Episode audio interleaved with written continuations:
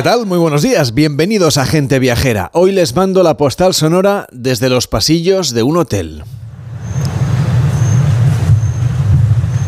Este no es un hotel cualquiera. Quizá están a punto de escuchar o habrán escuchado ya a lo lejos que se oyen los sonidos de la naturaleza. Son aves exóticas que están por todas partes en este complejo de ocio elegido como uno de los mejores del mundo.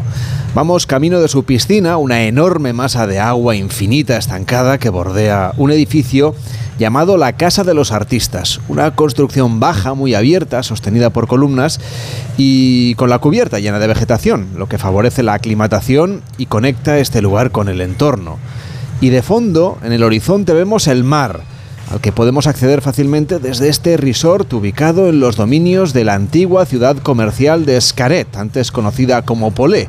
Estamos a solo 5 kilómetros de Playa del Carmen y a 75 kilómetros al sur de Cancún, en Quintana Roo, en México, uno de los estados mexicanos, Quintana Roo, más apreciados por los viajeros. Y hace casi 40 años tuvieron la idea aquí de crear un parque biológico pero al empezar las obras encontraron cenotes y ríos submarinos y sus impulsores decidieron hacer de Escaret un parque con múltiples opciones que encantan a los turistas porque disfrutan del contacto controlado con la naturaleza en lugares como su acuario de arrecife de coral. Sus ingenieros proyectaron unas estructuras artificiales y un sistema de bombeo de agua de mar que además no lleva filtros y que se ha convertido en una especie de autopista para el plancton, las larvas, los moluscos y las algas, lo que ha generado un ecosistema que alberga más de 300 corales y 5.000 organismos vivos. Desde que abrió sus puertas en 1990, este complejo ha ido ganando adeptos alrededor del mundo y es uno de los lugares más visitados de la Riviera Maya, muy bien conectado, por cierto, con otros lugares de la zona, como por ejemplo Isla Mujeres, a la que podemos llegar directamente con un ferry. Y una peculiar oferta cultural también, que va desde las danzas tradicionales a las exposiciones de arte, como la que acaba de inaugurarse recientemente con la obra escultórica de Jorge Marín, uno de los artistas mexicanos más reconocidos. Desde Escaret, en México, a 60 kilómetros del Aeropuerto Internacional de Cancún, les mando hoy la postal sonora de gente viajera.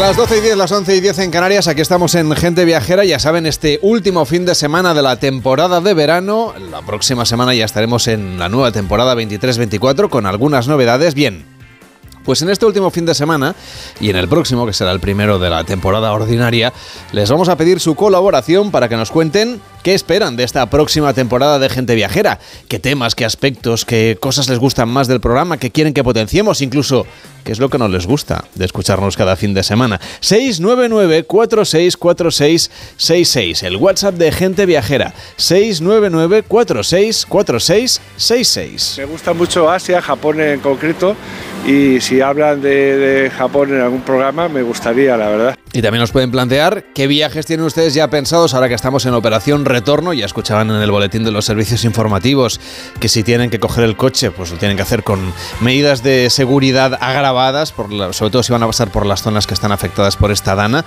Pues bien, ahora que empieza el nuevo curso, seguro que ya tienen algún viaje planeado, aunque sea solo en la imaginación, aunque no tengan la reserva. Nos lo pueden contar en el 699 4646 66. Pues este año teníamos pensado ir a Egipto con media familia más, porque pensamos que es un viaje pues muy... O sea, que para hacer así con grupos grandes puede ser divertido y bueno, pues a ver qué tal. Carlas Lamelo, gente viajera.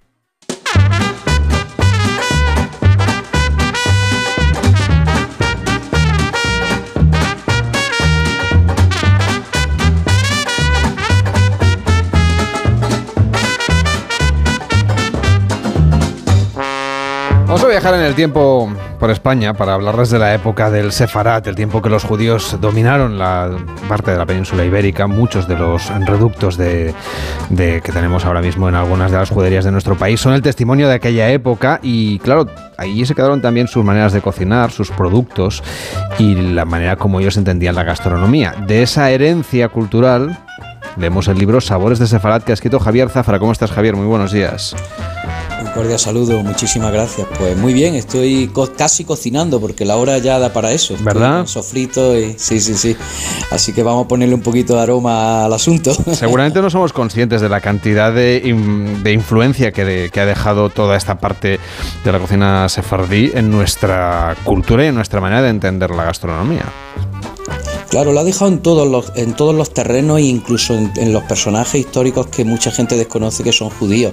La cocina judía y la cultura judía en general ha sido una cultura muy perseguida. Después de 1492, eh, que te acusaran simplemente de marrano. Marrano es el que, marraj, viene de marraj, del que ha errado o de especiero, fíjate qué curioso, te, llaman, te llamaban especiero y era un insulto, porque quería decir judío, ¿no?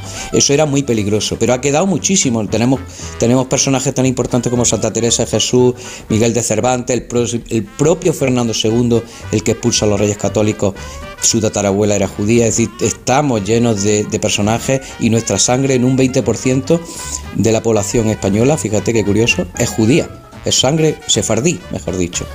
Así que queda, queda muchísimo. Ha quedado mucho, pero vamos a la cocina, que digamos es lo que tenemos aquí entre manos, porque tengo el libro y voy ojeando. Claro, hay muchas recetas eh, que, hoy en día podemos encontrar en las casas, en los restaurantes, en, no sé, desde un salmón marinado, que es una cosa como muy, muy tradicional, hasta, hasta unas berenjenas con melaza. Es decir, son cosas que son, que son fáciles de, de cocinar o algunas de las variantes de, no sé, de la cocción de las albóndigas, etcétera, y también la dulcería. Que, que bueno, quizás es la parte que, que, que se ha conservado, bueno, que ha ido mutando más, ¿no? Tenemos más recetas. Es que hay una distorsión. Te voy a decir por qué. Porque mm. hay una frase que es eh, políticamente incorrecta, pero que fue así. Es decir, la mujer tiene su reino en su casa, su, su, su, su, feudo está en la cocina y sus secretos se guardan en la dulcería. Me decía hace unos meses en Miami una señora que si yo en mi libro decía todos los ingredientes de la receta, digo, pues claro dice, pues entonces usted, usted es tonto, porque los, ingredientes de, los dulces no se dicen, ¿no? Y me hacía mucha gracia porque, y entonces, ¿qué ocurre? Que como ellas memorizaban o en copla o bien la memorizaban eh, en la receta, pues claro, eh, era, pasaba de madre a hija, de nona, de abuela, y eso iba generación tras generación, con lo cual tenemos un montón de recetas de dulces, porque la dulcería, cualquiera que haya hecho pasteles, se da cuenta que tienes que saber la, con exactitud las medidas. ¿Qué ocurría con los pucheros, los guisos, las ollas, los potajes, los amines, como se quiera llamar? Pues que eso se configura con los ingredientes que tienes de temporada, con los que puedes costearte, etcétera, etcétera. Entonces, en una olla se puede echar casi de todo.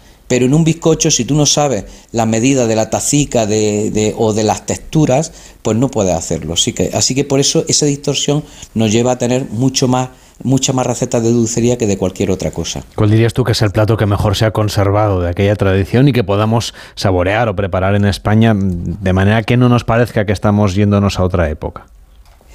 Pues mira, hay una, hay una receta que siempre todo el mundo dice la hada fina, no habla de la hada fina, que es un guiso de larga duración, de 12-14 horas, y lo toman como algo extraordinario.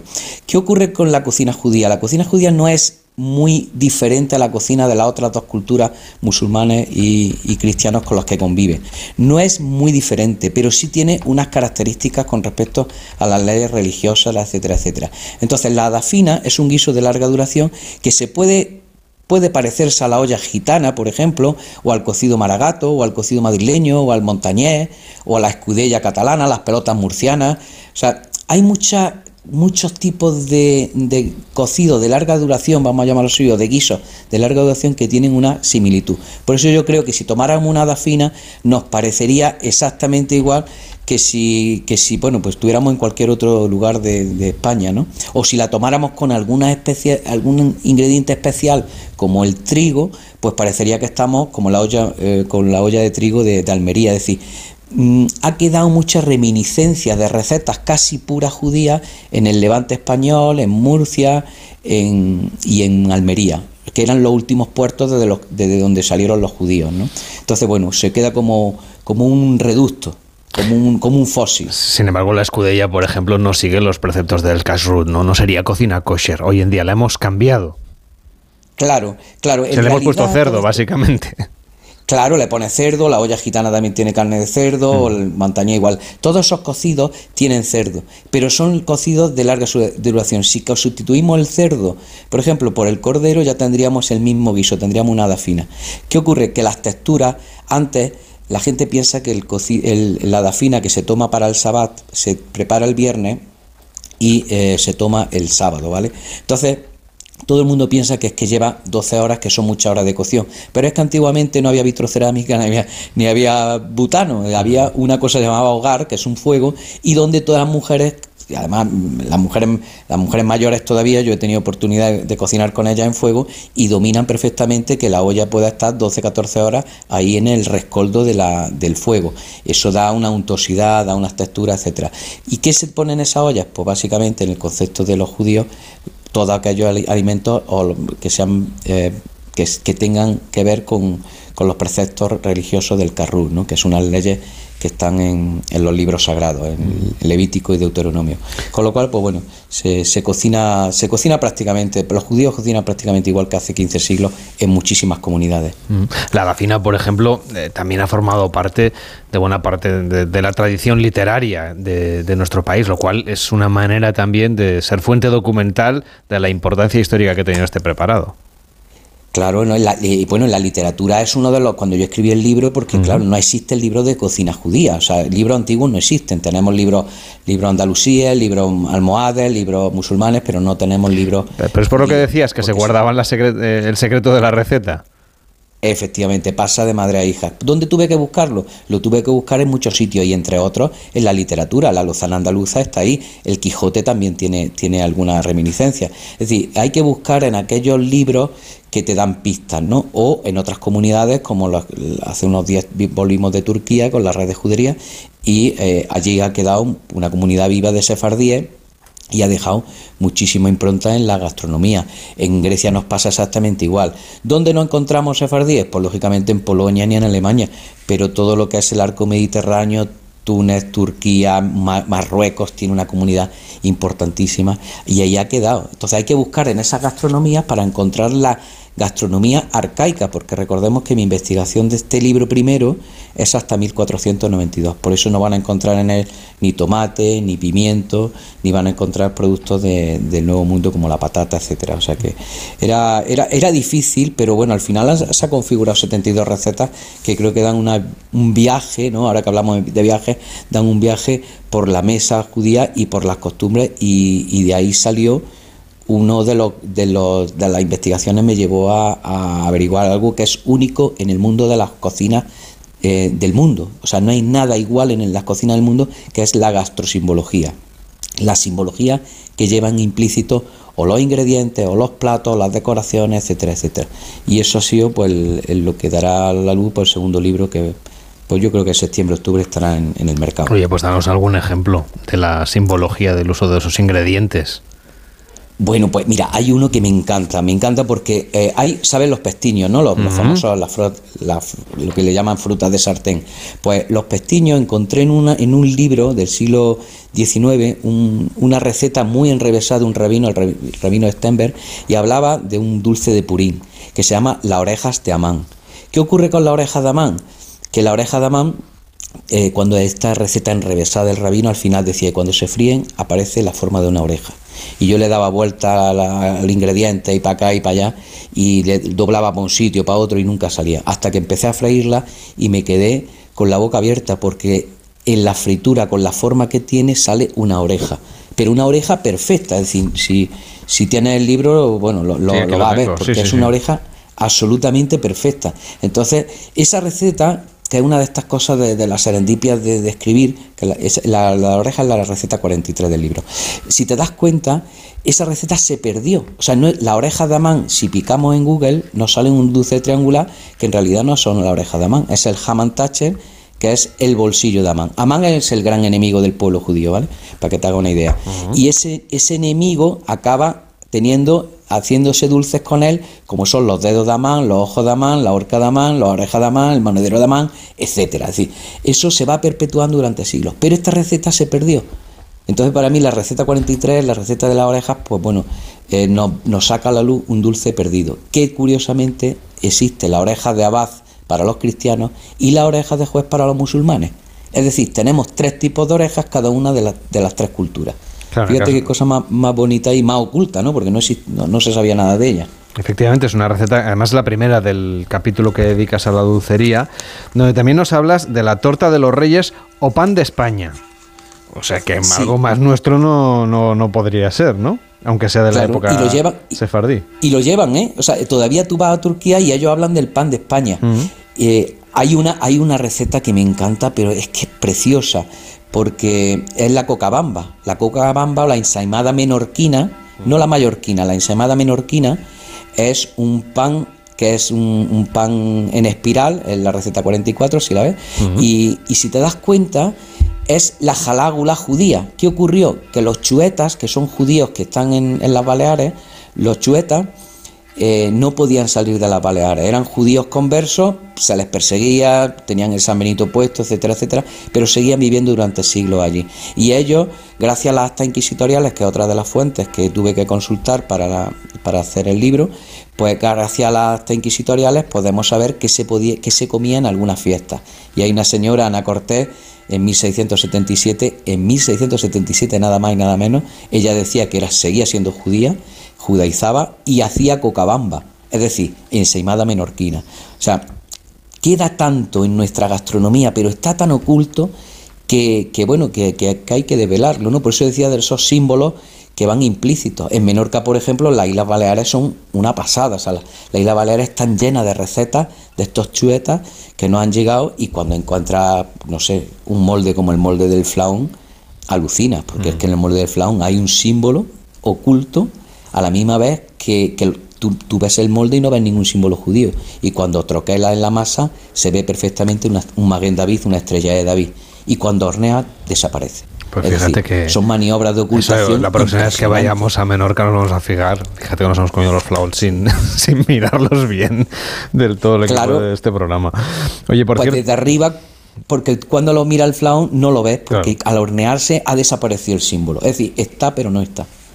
Pues curiosidades como esta lo van a encontrar ustedes en este libro que se llama Sabores de Sefarad, donde además podemos conocer los caminos de Sefarad, que son las juderías de nuestro país, y cada receta además lleva una especie de pictogramas donde le indica a cada uno pues, de dónde proviene eh, culturalmente esa receta, es decir, de qué parte del, judaísmo pues lo vamos a poder encontrar, si viene de la parte eh, sefardí, de la Lándalus, etcétera. Pues todas estas propuestas gastronómicas para conocer una parte importante y probablemente poco conocida de la historia de nuestro país es Sabores de Sefarad, los secretos de la gastronomía judeo-española. Un fuerte abrazo, Javier, hasta la próxima. Buenos días. Muy buenas, gracias. En Onda Cero, gente viajera, Carlas Lamelo. Dans le port d'Amsterdam, il y a des marins qui dorment comme des oriflammes le long des berges mortes. Enrique Domínguez Uceta, ¿cómo estás? Buenos días. Muy buenos días, Carlos. Seguro que la próxima vez que vayamos a tener la ocasión de probar un flow nos, nos fijaremos en eso que acabamos de comentar. ¿Cuántas curiosidades sobre el mundo de la gastronomía, em, del mundo de Sefarat que tenemos hoy en día y cómo nos hemos adaptado a todo ello? Sí, un libro bien interesante. Eh, además, eh, bueno, el autor la verdad es que es una persona cultísima. He tenido oportunidad de, viajar con él y de hablar muchísimo de gastronomía. Y la verdad es que mm, es un gusto viajar eh, a través de sus palabras también en busca de los orígenes de nuestra cocina. Bueno, como un gusto es viajar los domingos de verano como este con Enrique Domínguez Uceta, con quien hemos estado durante todo el mes de agosto visitando parejas de ciudades en diferentes continentes, pero unidas por rutas marítimas históricas y comerciales que han sido importantes y que han marcado la historia y la realidad de esas ciudades, gracias sobre todo a los barcos, como dice Enrique, esos barcos que tienen un alma común escondida en su historia y también esas ciudades y esa eh, que es la que vemos cuando viajamos allí. ¿A dónde nos llevas hoy, Enrique, para acabar esta serie? Porque el próximo fin de semana ya estaremos en temporada convencional. Bueno, pues sí, estas últimas semanas hemos recorrido ya los dos grandes mares, el Atlántico y el Pacífico, y la semana pasada hablábamos de Lisboa y de Cochin, en Kerala, en la India, en relación con el comercio de las especias. Y hoy quería quedarme también en la zona del Índico con una de las rutas de las que yo creo que menos conocemos en España, y es la ruta de las especias de los holandeses o de los habitantes de los Países Bajos que llegaron a tener la compañía más rentable y poderosa del mundo desde sus pequeños territorios encajados en el Mar del Norte entre Francia y Alemania. Yo creo que es una historia de las que de la que hablamos poco y es fascinante. Y eso pues nos lleva a hablar de la compañía neerlandesa de las Indias Orientales, que a finales del siglo XVII dicen que era la empresa privada más rica no del mundo, sino en la historia de la humanidad, que no es poco decir. Y al parecer poseía esta compañía centenar y medio de barcos mercantes, 40 navíos de guerra, contaba con 50.000 trabajadores y tenía incluso su propio ejército con 10.000 mercenarios. Y se calcula que sus ganancias alcanzaban un 40% del capital invertido. Fíjense ustedes, era la Apple de, entonces, de aquella época. Incluso más, yo creo. Más. Bueno, sin duda, el comercio con Oriente, evidentemente, sobre todo el mundo de las especias, era un gran negocio global porque la riqueza venía de esas Indias orientales que ahora son, en buena medida, lo que conocemos como Indonesia. Bueno, sí, pero casi siempre pensamos en la ruta de los portugueses, eh, pensando en las especies de la que hablamos el domingo pasado, del viaje de las especias también, que inspiró la primera vuelta al mundo de Magallanes y Elcano, pero el gran negocio lo hicieron los holandeses al mismo tiempo que estaban separándose de la, de la corona española. En 1602 fundaron la Compañía Holandesa de las Indias Orientales como, como un monopolio para el comercio con Asia y dicen que fue la primera corporación multinacional y la primera compañía en declarar sus ganancias. Las cifras realmente son mareantes porque se mantuvo la compañía casi dos siglos logrando un 18% de rentabilidad anual para sus inversores hasta que se hundió en 1799 y buena parte de sus territorios de Asia pasaron a ser la República Bátava, luego las Indias Orientales Neerlandesas y finalmente el gran archipiélago de Indonesia que en buena medida es heredero de lo que era el imperio neerlandés en la zona. Entonces, Enrique, ¿cuáles serían las dos ciudades que podríamos enlazar hoy para recordar esa ruta comercial que hizo a Holanda un país tan rico? Bueno, yo creo que la gran ciudad y puerto de la compañía en tierras de los Países Bajos era Ámsterdam y en Asia tenían muchos puertos en diferentes lugares, llegando incluso hasta Japón, pero el principal puerto de la compañía estaba en Batavia, en lo que hoy es Yakarta, que es la capital de Indonesia. Está en la gran isla de Java y es una de las mayores conurbaciones del mundo ahora mismo. Se calcula que aunque la ciudad tiene 10 millones de habitantes, si sumamos los que viven en los alrededores, pues deben superar los 30 millones de personas. Claro, y seguramente tenían uno de los trayectos más largos por mar alrededor del mundo en aquella época, sobre todo si llegaban hasta Japón, Enrique. Bueno, sí, si lo pensamos, la ruta comercial era impresionante porque los barcos tenían que salir de Ámsterdam, navegar por el Mar del Norte hasta el Atlántico, bajar frente a las costas de Francia, de España y de Portugal, seguir frente a las costas de África, rodear el Cabo de Nueva Esperanza, por eso se instaló allí una colonia de holandeses, la colonia del Cabo, que dieron lugar a pues a ese grupo humano de los afrikaners que mantuvieron el régimen racista hasta hace pocas décadas y los barcos pues repostaban en Ciudad del Cabo y luego navegaban por el Índico hacia las Molucas, que es donde estaban las especias, pero no podían entrar hacia las Molucas por el estrecho de Malaca que separa Sumatra y el continente asiático porque estaba dominado por los portugueses. Los neerlandeses seguían otro camino, entraban desde el Índico al mar de Java a través del estrecho de la Sonda que separa Sumatra de Java y allí ya en Java Oriental pues enseguida está eh, la bahía de Yakarta, donde estaba el puerto de Batavia y la sede del gobernador general de la Compañía Neerlandesa de las Indias Orientales, que todavía se puede ver el edificio, igual que se puede ver en Ámsterdam la sede de la compañía en un edificio típico de, de, Holanda, de ladrillo, y desde allí pues se repartían ya los barcos para navegar por Molucas, por el sur de China y Japón, dedicados al comercio de todo tipo de cosas, pero sobre todo de seda y de especias, naturalmente. Claro, no era la única compañía de las Indias, los británicos también tenían una bastante importante y los franceses la suya. Bueno, en realidad la primera fue la británica, enseguida muy pronto la neerlandesa y bastante más tarde la francesa, aunque no podemos olvidarnos también que hubo una compañía danesa y otra sueca, pero eran compañías comerciales de particulares, tenían capacidad de armar flotas, de gobernar puertos, de acuñar moneda y de tener sus ejércitos de mercenarios. Realmente fueron la base de los imperios europeos y sus territorios pues no alcanzaron la independencia hasta bien entrado el siglo XX. La historia es apasionante, sobre todo porque, eh, como dice Harari en su estupendo libro Sapiens Sapiens, durante más de 300 años los europeos tuvieron un dominio total sobre el Atlántico y el Pacífico, sobre América y Oceanía y luego también sobre Asia. Y el imperialismo pues se sirvió de la ciencia y de la tecnología para cambiar el mundo, aunque también creó las bases para, para su caída. Lo cuenta muy bien Harari. Pero, pero bueno, estamos de viaje, queremos ver cosas interesantes, así que tenemos que mirar mm, eh, parte de, de la riqueza y belleza de Ámsterdam pensando en que en ese enorme negocio que tenían con las Indias Orientales. Tenemos que pensar en que hoy, cuando estamos en Ámsterdam y vemos la abundancia de restaurantes indonesios, de Rijstafel, es por la larga relación de los holandeses con Indonesia, con las Indias Orientales, y, por eso pues la presencia de la cocina oriental en, pues, en el corazón de Europa. Y yo creo que esas compañías empleaban también a muchos holandeses fuera del país y hoy sigue habiendo muchísimas multinacionales holandesas con muchos holandeses viviendo fuera del país en los primeros años de sus respectivos empleos. En Ámsterdam siguen en pie también las casas de aquellos ricos mercaderes y parte del arte flamenco que tanto nos gusta pues se hizo con los beneficios mm, de los ricos burgueses neerlandeses eh, que bueno tuvieron la suerte de que allí la nobleza no secuestró la economía durante tanto tiempo como sucedió aquí y eso pues se trasladó naturalmente también al arte y a los negocios. Y claro, hoy Ámsterdam sigue siendo todavía un puerto muy importante en el mundo. Bueno, sí, ya lo era durante el siglo de oro neerlandés, que fue el siglo XVII, porque era la base de la compañía, y hoy es todavía el segundo puerto del país, porque el primero es Rotterdam, que es otro de los grandes puertos europeos, sin olvidar que hubo también otra compañía neerlandesa de las Indias Occidentales, que se refería a las Indias Americanas. Y no nos podemos olvidar también de que Nueva York se llamó antes Nueva Ámsterdam y hubo otra línea marítima muy importante, ya más reciente, que unía Rotterdam con Nueva York. Ya hemos contado que estamos uniendo ciudades, deberíamos entonces, Enrique, decir algo también del otro extremo de esta ruta de los barcos, de esa ciudad enorme que es Yakarta.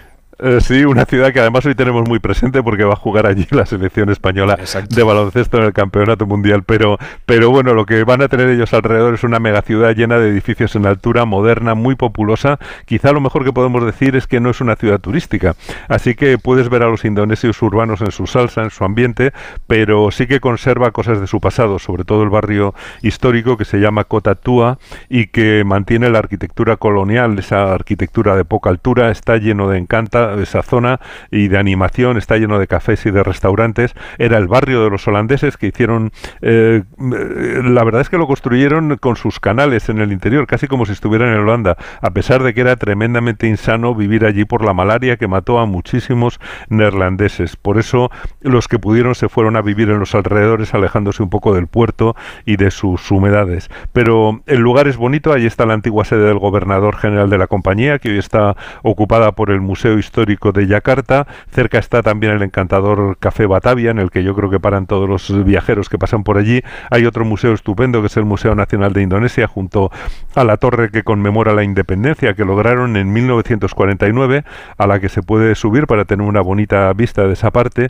Y curiosamente, Países Bajos y Yakarta tienen problemas comunes, porque Yakarta se está hundiendo bajo el nivel del mar, eh, porque el mar, el nivel del mar está subiendo y están eh, teniendo que construir polders para mantener seca la parte de la ciudad que ya está bajo el nivel del mar, un poco lo mismo que le ha pasado a Holanda. Es un gran desastre, tanto que ya han anunciado que van a construir una nueva capital en otro emplazamiento, pero Yakarta es una gran ciudad oriental, está llena de vida, tiene playa, eh, es capital del mayor país musulmán del mundo, con una espectacular mezquita y con una gran catedral cristiana, tiene un bonito barrio chino, el viejo puerto, tiene una comida exquisita, o sea que en general podemos decir que es una ciudad espectacular y capital de un país extraordinario y de una diversidad incomparable porque ya sabes que forma un rosario de islas que atraviesan prácticamente buena parte del hemisferio y, realmente es un país que nunca se acaba de conocer. Bueno, un país que atravesaban todas las grandes rutas comerciales de Oriente, de alguna de las cuales hemos hablado durante estas semanas de verano con Enrique Domínguez Uceta, que nos ha llevado por los grandes mares del planeta Gracias Enrique por esta serie y hasta la próxima temporada, que será ya la próxima semana en realidad. Pues hasta la próxima semana, feliz semana a todos. Carlas Lamelo, gente viajera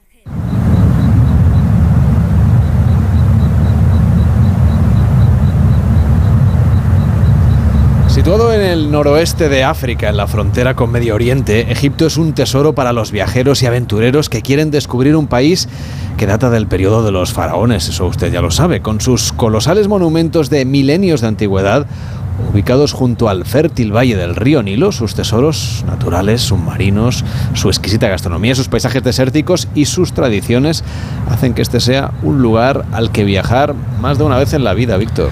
Desde luego, y conocidas son sus colosales pirámides de Giza y la Gran Esfinge, o las tumbas de los reyes eh, cerca de Karnak, o Luxor con sus jeroglíficos. También, bueno, en el Cairo descubrimos los barrios cristianos como el Copto con sus iglesias, tradiciones, los monumentos otomanos, la, la mezquita de Muhammad Ali o la Ciudad de los Muertos, pero es que también encontramos yacimientos arqueológicos como el de Ochirrinco, al sur del Cairo, que se superponen restos de épocas saita, persa, griega, romana, cristiano-bizantina. Vamos, que tenemos una gran riqueza que atesora milenios y que podemos descubrir poco a poco.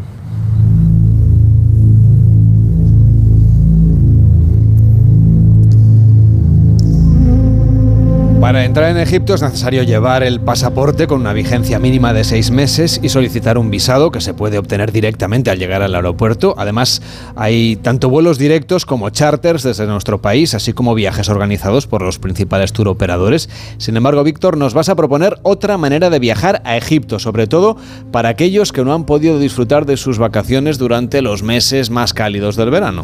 Desde luego, y les voy a proponer un viaje de descubrimiento personal fuera de los grandes circuitos en el que no vamos a lo mejor a poder ver en una semana pues todos los principales yacimientos, pero lo vamos a hacer de una manera más dosificada y vamos a poder llegar a algunos de ellos con otro sabor, un aire más de tren, de aventura, eh, con la gente local y pudiendo disfrutar también de ciudades como El Cairo y Alejandría. ¿Y cómo deberíamos empezar a organizar ese viaje? Pues mira, lo importante es llegar a El Cairo y por qué no hacerlo también ahorrándonos un poco de dinero. Podemos hacerlo de la manera más económica con escala en Estambul a través de las líneas aéreas turcas y es una opción que incluso pues, nos permite hacer una escala un poquito más larga en la ciudad del Bósforo y disfrutar también de, Turquía. Y bueno, pues antes de llegar a esa gran metrópoli del Cairo, pues disfrutamos de otros sabores.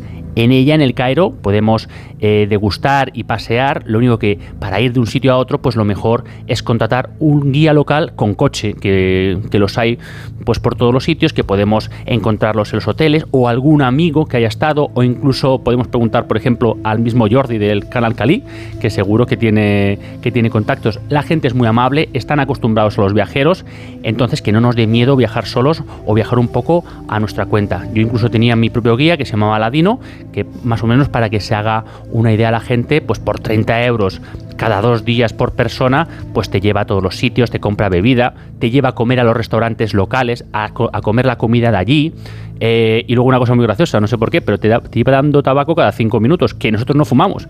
Así que acabamos con, la, con los bolsillos llenos de, cigarrillos de Cleopatra. Bueno, pues nada, que es un, un recuerdo, digamos, es una anécdota de un viaje a Egipto, pero para quien viaje por su cuenta, como decíamos, y vaya al Cairo, que es la capital, ¿qué es lo que le recomendarías? Pues mira, las pirámides de Giza, Shakara o Memphis son imprescindibles, pero yo de verdad que recomiendo que la gente se acerque a Dashur, donde encuentra la pirámide roja y la pirámide inclinada la roja se puede más visitar, se baja hasta el sarcófago, normalmente no hay nadie.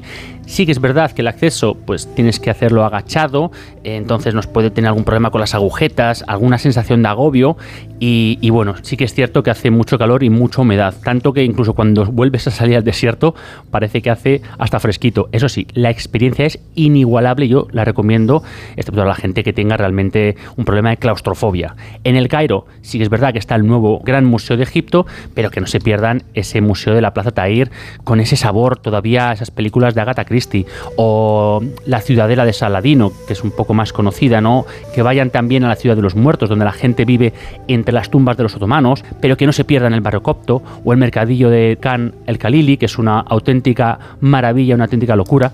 Nosotros además estuvimos durante el Ramadán y a la caída del sol era maravilloso ver cómo la gente salía de su casa a repartir agua y comida a todo el mundo, que ya te hace entender un poco la hospitalidad de ese sitio. Bueno, y ahora el viaje en tren. ¿Cómo nos preparamos para un trayecto así? Pues mira, sí que es cierto que hay muchos bulos por internet en el que podemos leer que viajar en tren en Egipto, pues la mayoría de las veces o no está permitido para los turistas, o te engañan, o es peligroso, y para nada. La verdad es que tienen eh, todo tipo de, de servicios, hay primera clase, segunda y tercera. Sí que es verdad que eh, en ocasiones eh, te insisten demasiado para que no cojas eh, la tercera clase, sino que vayas a la primera y la segunda, pero no es una cosa eh, recaudatoria o algo, yo creo que es una cosa de orgullo nacional, que te quieren enseñar un poco lo mejor que tienen. Y desde luego lo que tenemos que saber es que hay diferencias entre los trenes españoles y los que hay en Egipto, ¿no? Sí, pero hay varios tipos, ¿no? Hay algunos que son eh, más modernos, otros más antiguos, hay algunos que fueron construidos hace poco en China que son más nuevos, como el VIP Special Express, hay otros más antiguos que eh, fueron construidos en España y Francia hace más años, como los Express, que son algo pues más, eh, más desfasados, pero bueno, todos cuentan con aire acondicionado y... Importante, y importante en el caso de Egipto, ¿eh? Es muy importante, pero la verdad es que hace bastante calor. una de las rutas más caras es la ruta que va desde el Cairo a Asuán, yo recomiendo comprar los billetes online, ya que la taquilla es más caro para los extranjeros. De momento online el precio es el mismo, pero bueno, aún así, aún pagando el precio extranjero y no el local, la verdad es que sale bastante barato comparado con España. En ese viaje pues podremos ir viendo aparte de los paisajes del desierto y esa maravillosa ribera del Nilo, pues podemos detenernos en Luxor y en Karnak a ver los templos, que son exquisitos. Si queremos dormir en Luxor, pues tenemos alojamientos a muy buenos precios, muy baratos, hay que decirlo, también los hay, aunque si nos hemos ahorrado pues un poquito de dinero durante el viaje, pues vale la pena darnos un caprichito y a lo mejor pues hospedarnos algún día en un hotel de lujo, ¿no? Para disfrutar también de, esos servicios. ¿Que queremos ir al Valle de los Reyes? Pues igual que en el Cairo, negociamos con un conductor, un guía local y que nos lleve allí. Eso sí, pagamos siempre cuando hayamos vuelto al hotel. Y para aprovechar más el día, ¿hay viajes, no sé, en tren que sean nocturnos? Desde luego, y son una maravilla, tanto a Luxor como a Asuán o Alejandría también. Los gestiona una empresa que se llama Watania y están equipados con camas, con compartimentos de cabinas individuales o dobles y tiene, bueno, pues ese puntito, como decíamos, de, de Orient Express, de la Gata Christie, ¿no? De poder remontar el Nilo tumbado en una buena cama. Los servicios son muy buenos y eso sí, como decíamos antes, los precios comparándolos con España, pues eh, no son caros, si los comparamos con los precios egipcios, pues sí que es verdad que asusta un poco. ¿Puede hacerse el viaje por carretera, por ejemplo, si no queremos ir en tren? A mí me parece una genial idea, se puede hacer, es seguro. Sí que es verdad que tenemos que tener un poquito de cuidado a la hora de conducir, sobre todo en las ciudades como el Cairo o como Alejandría, porque no hay un semáforo. Bueno, yo he visto una, señal en la Plaza Tajir, pero de verdad que creo que estaba de decoración. Hmm. Si no tenemos experiencia a la hora de conducir en África o en Sudamérica, sí que es verdad que mejor hacerlo por fuera y sobre todo pues llevar un todoterreno bien equipado, con ruedas, con depósitos de agua, con depósitos de gasolina, con un buen mapa. Pero esto nos permite pues acercarnos a otros sitios donde no llegan tantos turistas como el desierto blanco o los pueblos oasis del desierto negro, a la península del Sinaí, también llegar al lago Nasser y a Busimbel, que por cierto recomiendo ir a ver el yacimiento arqueológico, pero por favor que, que la gente se quede a dormir en el pueblo de Abu Simbel porque es una maravilla. Pues gracias Víctor Herranz por este recorrido alternativo por Egipto. Hasta la próxima. Buenos días. Muy buenos días. En Onda Cero, gente viajera. Carlas Lamelo. Estrenamos el lunes 4 de septiembre a las 6 de la tarde, temporada, y tengo que contarles que con una información importantísima en exclusiva. Y ahora son soles, el lunes a las 6 de la tarde en Antena 3, la tele abierta. Almería, eres mi sol. Sol que ilumina enigmáticos paisajes y naturaleza salvaje. Luz de aguas cristalinas y cielo estrellado. Eres viento, sal, emoción y paz. Almería, eres mi sol, el sol que necesito. Diputación de Almería y Costa de Almería. Ya está en marcha la cuarta edición de los reconocimientos Go ODS, una iniciativa del Pacto Mundial de Naciones Unidas y la Fundación Rafael del Pino para reconocer la innovación orientada a los objetivos de desarrollo sostenible. Si tienes un proyecto innovador que impulse estos objetivos, no dejes de inscribirte en reconocimientosgoods.com antes del 17 de octubre y consigue tu reconocimiento Go ODS con la colaboración de A3 Media. Es que esta casa se queda cerrada meses y cuando oyes las noticias te quedas preocupado. Es normal preocuparse, es una segunda vivienda. Pero si verificamos que alguien intenta entrar, podemos avisar a la policía para que actúe e incluso desaloje la casa. Aunque con las cámaras exteriores y los sensores podemos detectarlo antes. Así que tranquila, la casa está cerrada, pero bien protegida. Este verano protege tu hogar frente a robos y ocupaciones con la alarma de Securitas Direct. Llama ahora al 900-272-272. Llega el nuevo concurso que arrasa en medio mundo. Un tablero gigante, 100 concursantes y 100.000 euros para el único jugador que consiga quedarse con todo el tablero. Presentado por Manel Fuentes, de Flor. El miércoles a las 11 menos cuarto de la noche estreno en Antena 3. La tele abierta. Ya disponible en A3 Player. Gente Viajera, el programa de viajes de Onda Cero con Carlas Lamelo.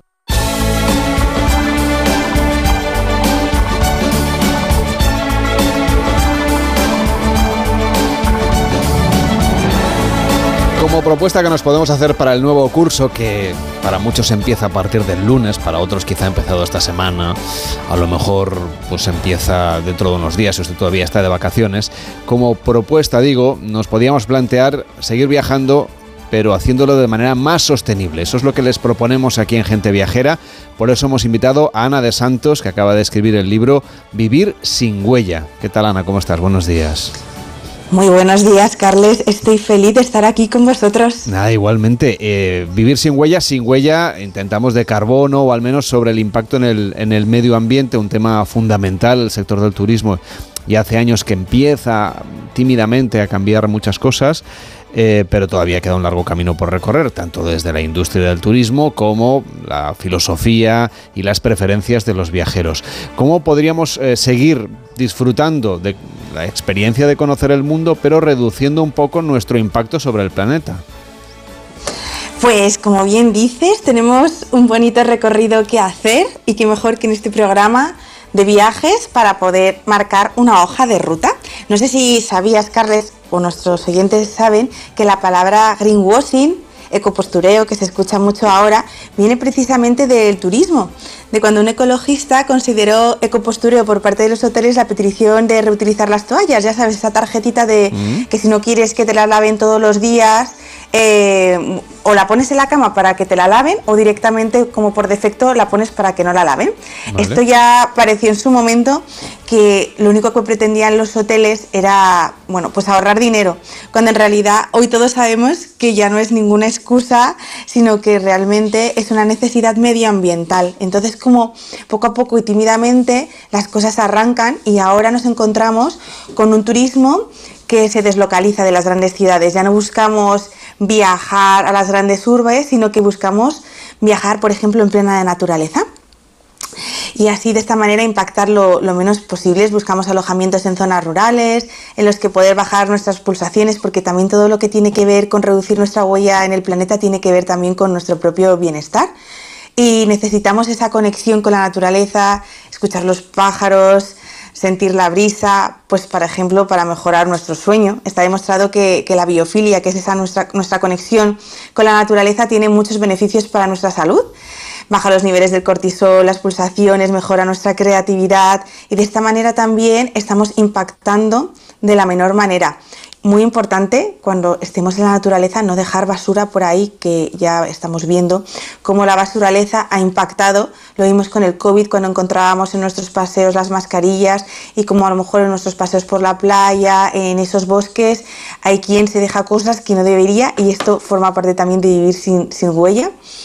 También podemos continuar nuestra hoja de ruta en el mundo rural con lo que podría ser un almuerzo con los paisanos participando en realmente la cultura de lo local, la, cultura de, la conexión con, las personas de, proximidad del lugar al que uno viaja se trata de un turismo comprometido que se conoce como turismo naranja y que promueve actividades artísticas y creativas fuera de, lo que sería un circuito convencional que sería más visitar un museo, una iglesia.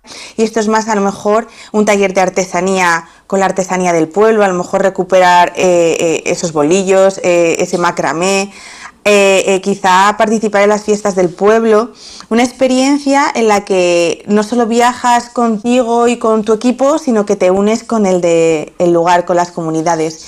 Y así de esta manera, además, eh, económicamente se ayuda al entorno y, a estas poblaciones.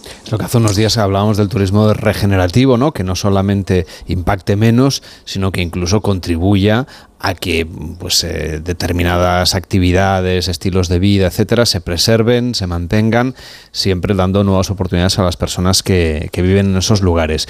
Pero cogiendo algunos ejemplos concretos, tú hablabas antes de lo de las toallas. Es verdad que en un inicio pues eh, tuvo digamos esa, esa crítica, pero lo que es innegable es que si hay cinco o seis toallas en una habitación, que es algo fácil de encontrarse, si uno usa solamente una, eh, y las el resto las deja impolutas, evidentemente el, gasto de, agua y de detergente va a ser menor. Es verdad que es un ahorro para la cadena hotelera, pero ah, redunda también en beneficio del medio ambiente, ¿no? O ahora en muchos hoteles ya se han retirado todas esas amenities, todos esos em, obsequios o objetos que había de, de higiene personal en los lavabos y se han, si los necesitas, los puedes pedir por ejemplo, o mm, ponen una especie de, dispensadores de jabón y de champú en la ducha que son rellenables y que no, no, hay envases de plástico ni se tira cada día pues la mitad seguramente del gel porque no hacía falta tanto jabón para lavarse. Iniciativas de este tipo tienen que ser más valoradas por los viajeros y más incentivadas por parte de la industria, ¿crees tú? Sí, por supuesto. Eh, de hecho, es, es un placer llegar a un hotel en el que en vez de haber un montón de botecitos de plástico, como dices, hay un dispensador en el que, bueno, pues te pones la cantidad que realmente necesitas o como bien dices, no necesitamos tantas toallas. Hemos confundido quizá un poquito el lujo de viajar o el lujo del servicio con eh, tener más. Esto lo hemos hecho no solo en el turismo, lo hemos hecho con la moda, lo hemos hecho con todas las partes de nuestra vida.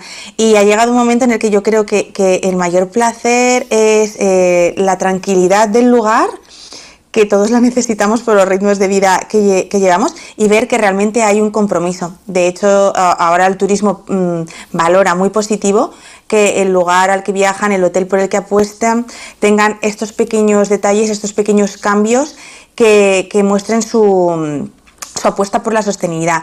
Empezamos a ver cómo se transforman hasta arquitectónicamente y cómo empiezan a, cubrirse con cubiertas vegetales.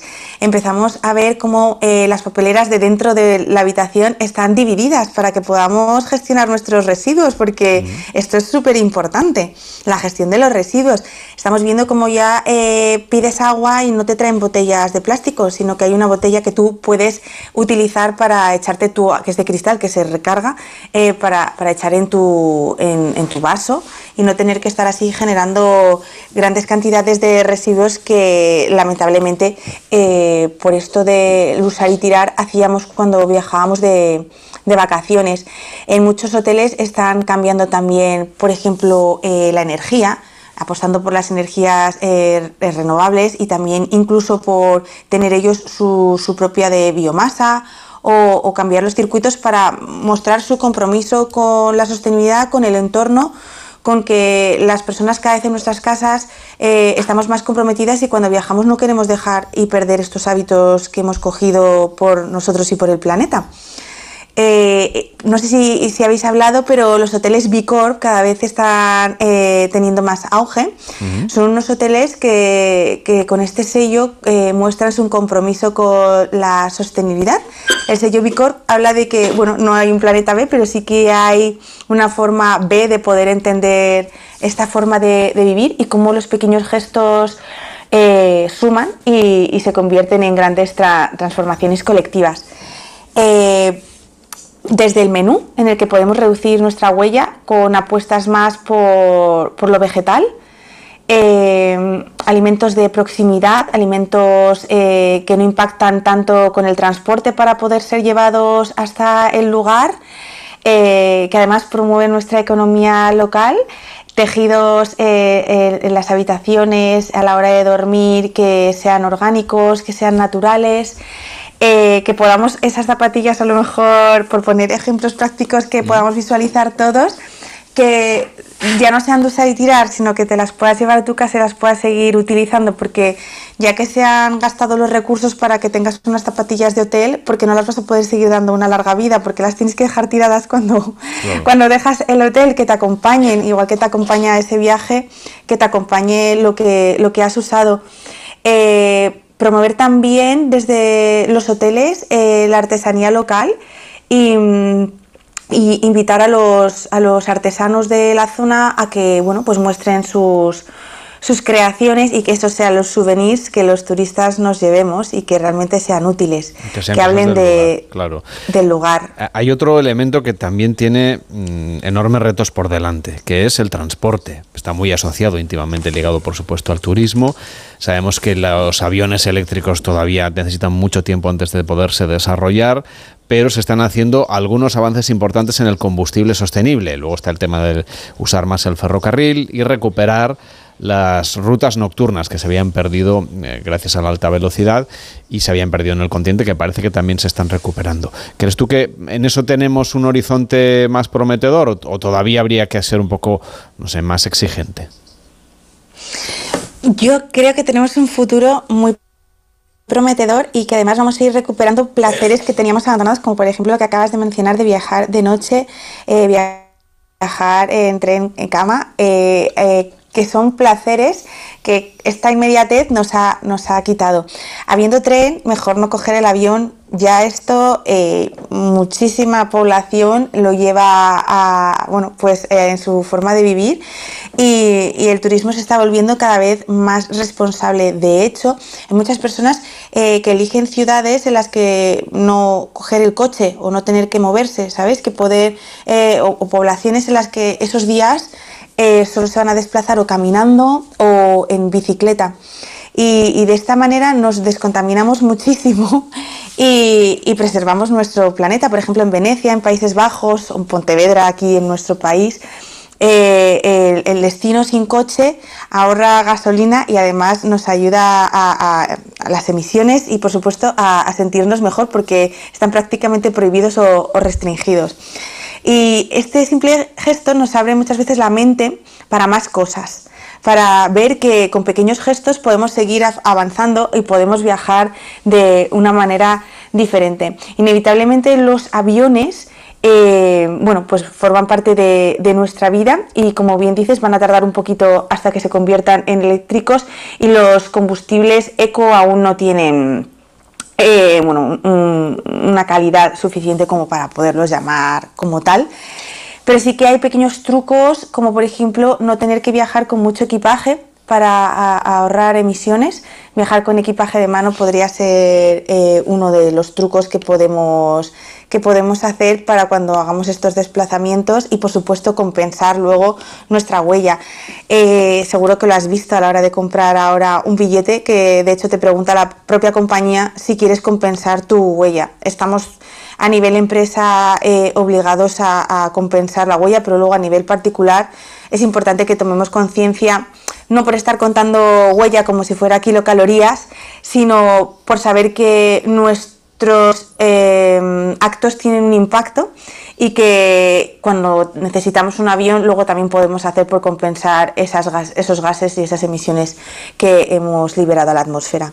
Este libro, Vivir sin huella, nos va a ayudar a eso, justamente a reducir el impacto ambiental en nuestro día a día. Hoy nos hemos centrado en el turismo, que es nuestra cuestión aquí en Gente Viajera, con Ana de Santos Gilsanz. Gracias por acompañarnos. Buenos días. Buenos días y muchas gracias a vosotros. Carlas Lamelo, Gente Viajera.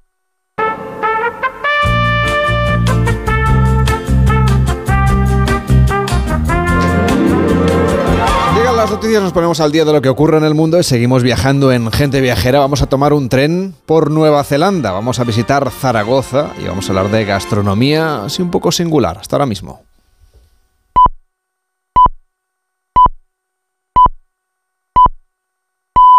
La una mediodía en Canarias.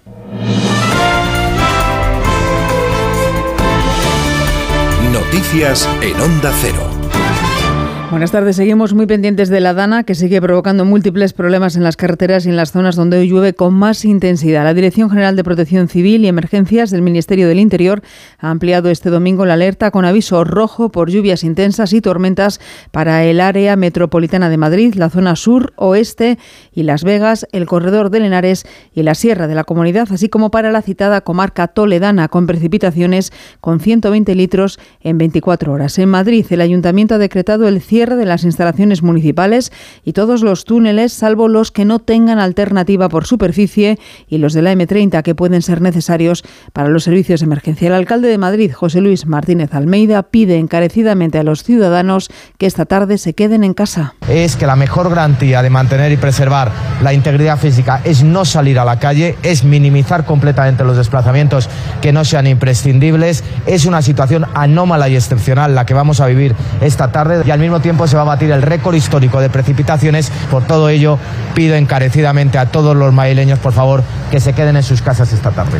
Estas zonas se suman a las comunidades de Aragón, Navarra, País Vasco, La Rioja, Cataluña, Comunidad Valenciana, Baleares y Castilla y León. Al coincidir con la operación Retorno de Verano, la Dirección General de Tráfico recomienda prudencia y precaución en las carreteras y ahí nos vamos para saber dónde se sitúan los puntos más conflictivos en la circulación rodada. de Elena Camacho, buenas tardes. Muy buenas tardes. ¿Qué tal en estos momentos pendientes de esta jornada de lluvia en la cual se han visto afectadas diferentes carreteras de la red secundaria? En Castellón, corta la Nacional 340 en Pinaros, en Valencia la V31R en Silla, en Tarragona la T331 y C12 en Turtosa, Nacional 340 en Alcanar y TV 3443 en Amposta. También en Toledo la CM 3000 y CM 410 en Tembleque y la TO 3077 en Villacañas. Además, pendientes del estado de la circulación, un accidente de entrada a Sevilla por la P4 en Lebrija y retenciones de entrada a Madrid por la 5 en Navalcarnero, también de entrada a Sevilla por la P4 en Los Palacios y Villafranca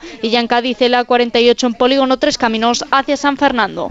Fuera de casa, el sur de China se recupera tras el paso de distintos tifones que ahora preocupan porque se esperan en la isla de Taiwán, donde ya han sido evacuadas más de 3.000 personas. Corresponsal en China, Isabel Fuello. Hong Kong y parte del sur de China recuperan la normalidad horas después de que la peor tormenta de los últimos cinco años azotara la región durante horas.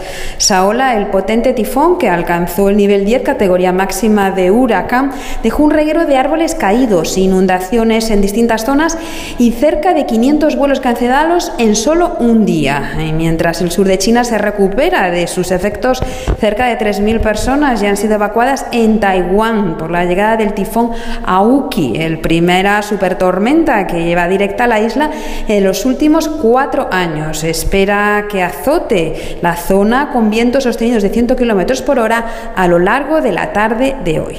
Es noticia, además de vuelta a casa, que el Ministerio de la Presidencia ha anunciado el inicio de las actuaciones previas a dos expedientes sancionadores a sendos directores generales del Gobierno de Aragón por exaltar el franquismo. Se trata de la directora general de Justicia, Esmeralda Pastor, quien exhibió en sus redes sociales la bandera preconstitucional y colgó mensajes de apoyo a la dictadura de Franco, publicaciones que han sido borradas. En cumplimiento de la ley de memoria democrática, el Gobierno actuará de la misma manera con el director general de Caza y Pesca del Gobierno de Aragón, Jorge Valero, por las manifestaciones vertidas en Facebook sobre José Millán Astray, al que felicitó en el, en el 139 aniversario de su nacimiento. La portavoz del Partido Socialista y ministra de Educación en funciones, Pilar Alegría, acaba de pedir que el presidente Azcón los cese. También hemos conocido cómo en Aragón el presidente Azcón ha nombrado a dos directores generales que se abrazan a la bandera preconstitucional y que hacen apología de tiempos pasados. Algo absolutamente inaceptable, como es inaceptable el silencio del presidente Azcón, que sigue sin cesar a estas dos personas de sus responsabilidades. Y desde el Partido Popular y de nuevo en Málaga, Elías Bendodo, desde Torremolinos, ha acusado al presidente del Gobierno en funciones, Pedro Sánchez, de atornillarse al sillón de Moncloa a pesar de los resultados electorales. En ese acto ha intervenido también el presidente de la Junta de Andalucía, Juanma Moreno, que ha avisado a Sánchez de que su comunidad plantará cara y no permitirá bajo ningún concepto que se pisoteen sus intereses. Mientras Juanma Moreno sea el presidente de todos los andaluces, voy a defender con uñas y dientes no solamente nuestra autonomía, sino la capacidad de que entre todos los españoles tengamos un principio de igualdad de oportunidades, de responsabilidades y de derechos. Y no voy a permitir bajo ningún concepto que se pisotee los intereses del pueblo andaluz. Deporte, Rafa Fernández. Según ha sabido Onda Cero, en este momento se está debatiendo en la Liga y con el Atlético de Madrid y el Sevilla eh, la disputa del partido Atlético de Madrid-Sevilla previsto en el Estadio Metropolitano a las seis y media de la tarde con esa preocupación de la alerta roja de lluvia de la MT. Vamos a ver finalmente si se disputa dentro de una cuarta jornada liguera en la que el triunfo del Real Madrid 2-1 ante el Getafe sitúa a los blancos líderes en solitario, metiendo presión a sus rivales como el Fútbol Club Barcelona que visita a Osasuna Osasuna a las 9 de la noche, ya con Joao Félix y Joao Cancelo a las órdenes de Xavi Hernández. Y nos vamos al circuito de Montmeló, donde acaba de concluir la carrera de Moto 2, la segunda de esta mañana, Chechu Lázaro y se nos resiste la victoria este domingo de carreras en el Gran Premio de Cataluña después del triunfo en Moto 3 del hispano-colombiano David Alonso. La carrera de Moto 2 ha sido para el piloto británico Jake Dixon, que ha tenido una batalla hasta la última vuelta con Aaron Canet. Le ha batido, eso sí, Hemos tenido doble representación española en el podio, ya que además de Canet, tercero ha sido el piloto, el piloto local Albert Arenas. En la séptima posición, Pedro Acosta, que pese a todo sale con el liderato reforzado. Son 22 puntos de ventaja lo que tiene ahora sobre el italiano Arbolino, que no ha podido puntuar. Y a las 12 arrancará la carrera de MotoGP. Recordamos la parrilla, Bañaya, Aleix Espargaró y Miguel Oliveira en primera fila. Desde la segunda saldrá Viñales y Jorge Martín. Desde la tercera, séptimo, Alex Márquez. Y desde la cuarta, duodécima posición, para Mar Márquez. Y ya está en marcha en el Indonesia Arena el primer partido de una jornada en la que España se juega su futuro en el Mundial de Baloncesto. Enviados especiales, David Cans. Hola, buenas tardes. Buenas tardes, Rafa. A las tres y media hora española ante Canadá con Sergio Yul. Cuidado al máximo con un golpe en el gemelo de su pierna izquierda y con el capitán Rudy Fernández y el seleccionador Sergio Escariolo pidiendo a los jugadores que sean fieles a la historia de la selección. Hoy, hace 17 años, España conquistó el primer mundial en Saitama, en Japón. Aquí en Yakarta juegan Brasil y Letonia. Al final del tercer cuarto, 63-81 para Letonia como en el España-Canadá. Quien gane se clasifica para los cuartos de final donde ya está Italia que gana a Puerto Rico 73 57. Otra candidata al título, Serbia, se la juega también hoy ante República Dominicana. Y para completar un gran domingo que vamos a vivir con toda la emoción en Radio Estadio, a las 3, Carlos Sainz partirá desde la pole en el Gran Premio de Italia que se celebra en Monza por delante de Verstappen y Leclerc. Fernando Alonso lo hará desde la décima posición. Más noticias a las 2, la una en Canarias, en una nueva edición de Noticias Fin de Semana con Juan Diego Guerrero y en nuestra página web ondacero.es. Continúan con Gente Viajera y Carlas Lamelo. Este domingo todo el deporte te espera en Radio Estadio.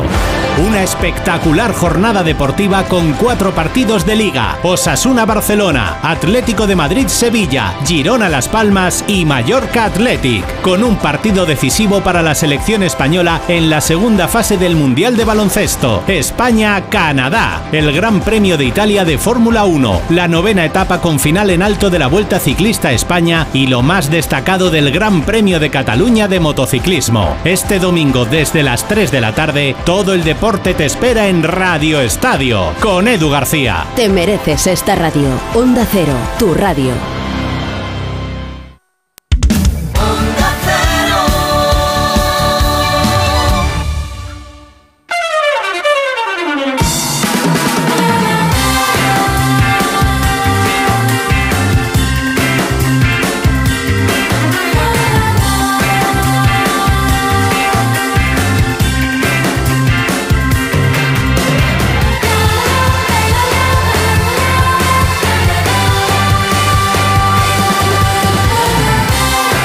Gente viajera a la 1 y 9, las 12 y 9 en Canarias, segunda hora para seguir viajando y también para seguir recibiendo sus encargos para la próxima temporada. Destinos a la carta, ideas de viajes y lo que esperan de este programa.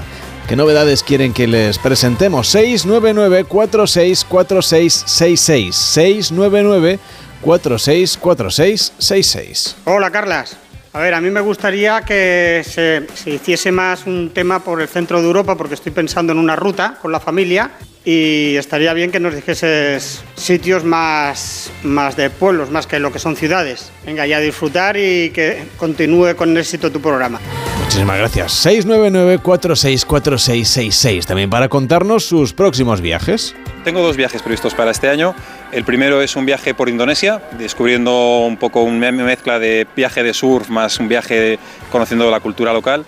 Y el segundo viaje es parques naturales en Canadá. Me encantaría conocer un poco la parte del interior de Canadá, que hay unos parques nacionales espectaculares. Por supuesto, ya saben que pueden pedirnos lo que ustedes eh, necesiten o quieran sobre sus próximos destinos, pero también darnos ideas para cambios o ideas o innovaciones o cosas que quieren que planteemos en la nueva temporada de Gente Viajera. 699 464666 Buenas, Carlas.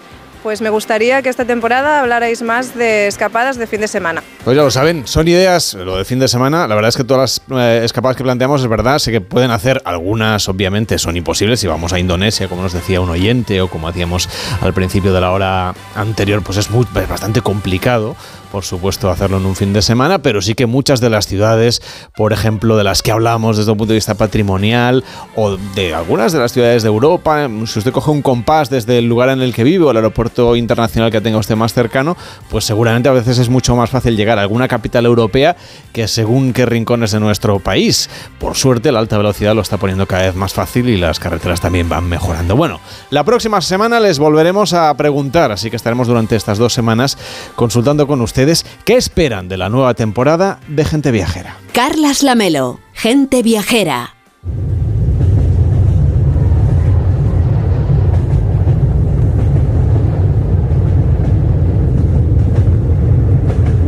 Y nos hemos vuelto a subir a un tren. Viajamos ahora al otro lado del mundo, a Nueva Zelanda, para subirnos a un tren que es muy especial, el Northern Explorer, el explorador del norte. Un viaje que nos tenía prometido Mariano López el día que dejamos las vías para subirnos al tren del Mundial de Fútbol Femenino.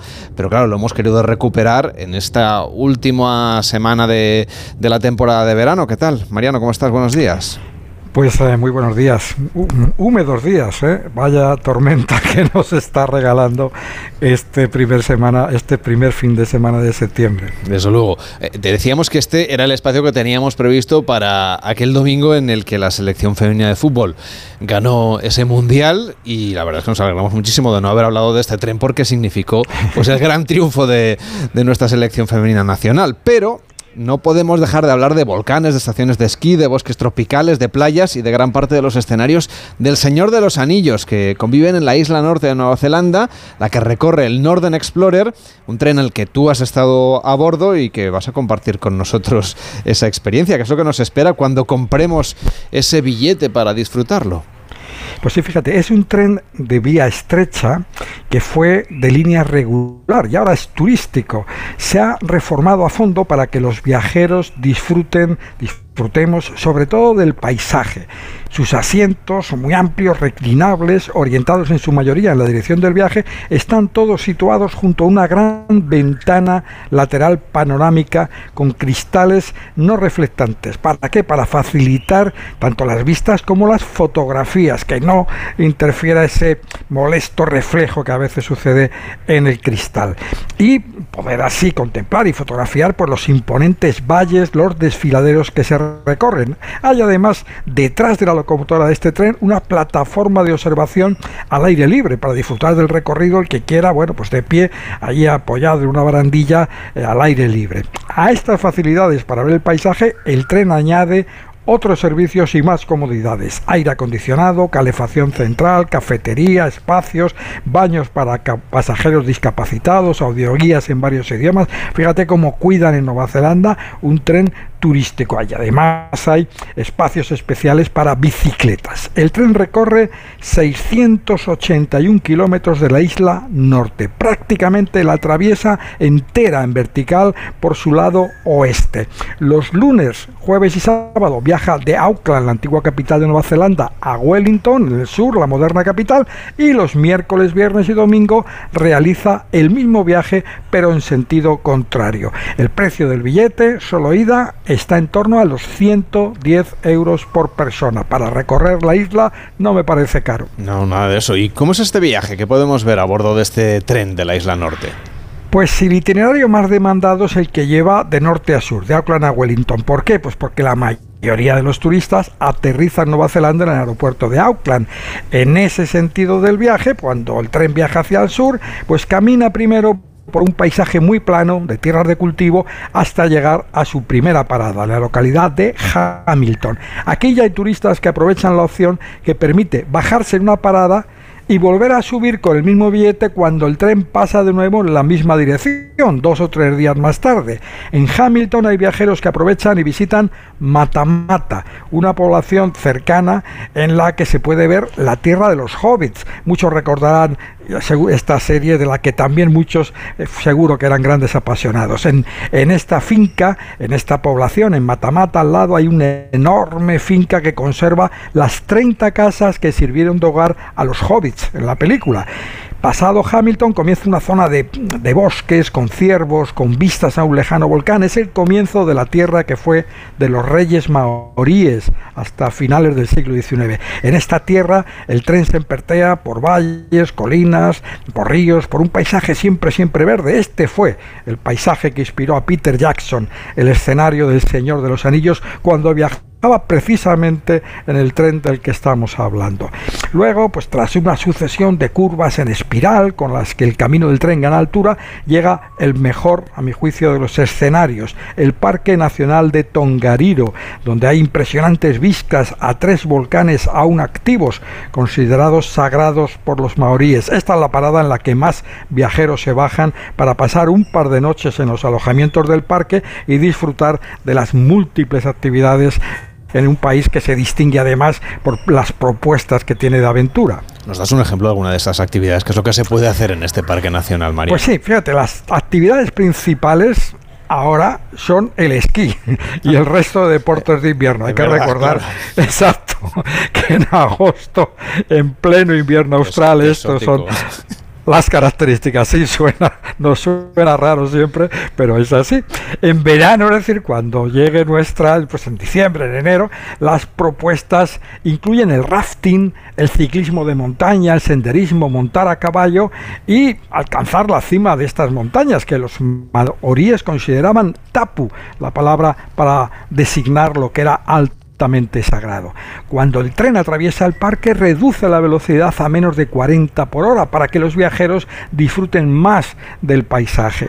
Y pasado el parque, pues el tren llega a la estación de Palmerston North, una ciudad donde, por cierto, se alojó la selección española de, fútbol femenino durante el Mundial, que sabemos que fue, recordamos que fue en Nueva Zelanda y en Australia. Bueno, pues esta ciudad, Palmerston North, es prácticamente la antípoda de Madrid. Y poco tiempo después el tren finaliza su recorrido en Wellington, la capital de Nueva Zelanda, una ciudad que también es antípoda de otro lugar en España. Justo al otro lado de la tierra de Wellington está el municipio de Alaejos, en la provincia de Valladolid. Ya sabes, Carles, si trazáramos un agujero desde Alaejos y atravesara toda la Tierra, estaríamos en Wellington. O si, si cruzáramos 180 grados, es la antípoda de Wellington en Nueva Zelanda. No me voy a poner a acabar ahora eh, para llegar a, Wellington. ¿Qué podemos ver eh, en Wellington si vamos por allí, sea a bordo de este tren o por cualquier otro motivo? Sí, pues visitar la ciudad, el museo que hay frente al puerto expone la historia de la ciudad desde la llegada de los maoríes a las islas de Nueva Zelanda. está también el jardín botánico, el funicular. Cuando digo el jardín botánico, el zoológico, eh, son, eh, son espacios que a lo mejor no se nos ocurre visitar, pues no sé qué decirte, en alguna capital europea, por ejemplo, porque no vamos a encontrar con plantas o animales muy comunes a nuestro hábitat. Pero Nueva Zelanda no es así.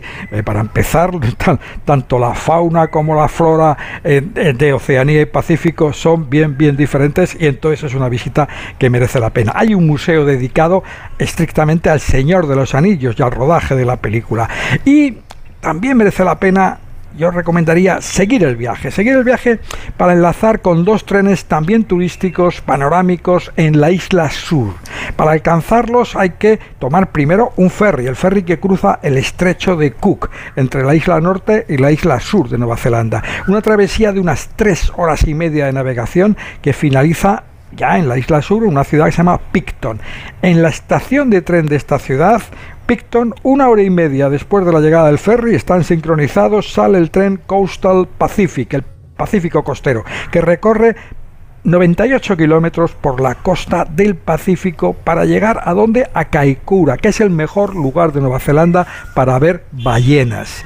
Y al final del trayecto, eh, en la ciudad más importante del, sur, de la isla sur, la ciudad de Christchurch, eh, ahí, y si aún nos quedan ganas de tren, pues podemos tomar el tercer y último, un tercer y último tren que cruza la isla de este a oeste y atraviesa los Alpes de Nueva Zelanda, los Alpes del Sur, por el paso que lleva el nombre del primer europeo que les cruzó, el paso de Arthur. Solo hay dos pasos que atraviesen esa cordillera imponente que, que, atraviesa la isla sur prácticamente pegada a su costa este, al mar.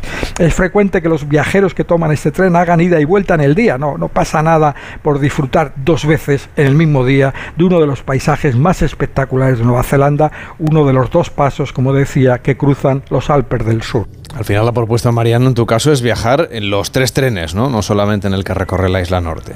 Exacto, es, merece la pena utilizar estos tres trenes porque prácticamente te muestran el, conjunto de Nueva Zelanda. Son un poco la columna vertebral del turismo de Nueva Zelanda que ofrece además al viajero la posibilidad de conectarse desde los destinos finales de estos trenes, pues o bien con autobuses turísticos, que los hay, que llegan hasta otros puntos de la isla, o bien pues alquilar un coche o tomar una bicicleta o como decía, ir combinando trenes los trenes con, con alojamientos y otros tipos de transporte. El caso de la isla sur, por ejemplo, pues hay un, autobuses y autobuses turísticos que llevan hasta la zona de Queenstown, la zona de los fiordos, donde se encuentra otra de los grandes atractivos naturales de Nueva Zelanda, el fiordo de Milford, Milford Sound, que decía eh, famoso porque Mark lo calificó, Kipling, perdón, lo calificó como una la octava maravilla de la Tierra.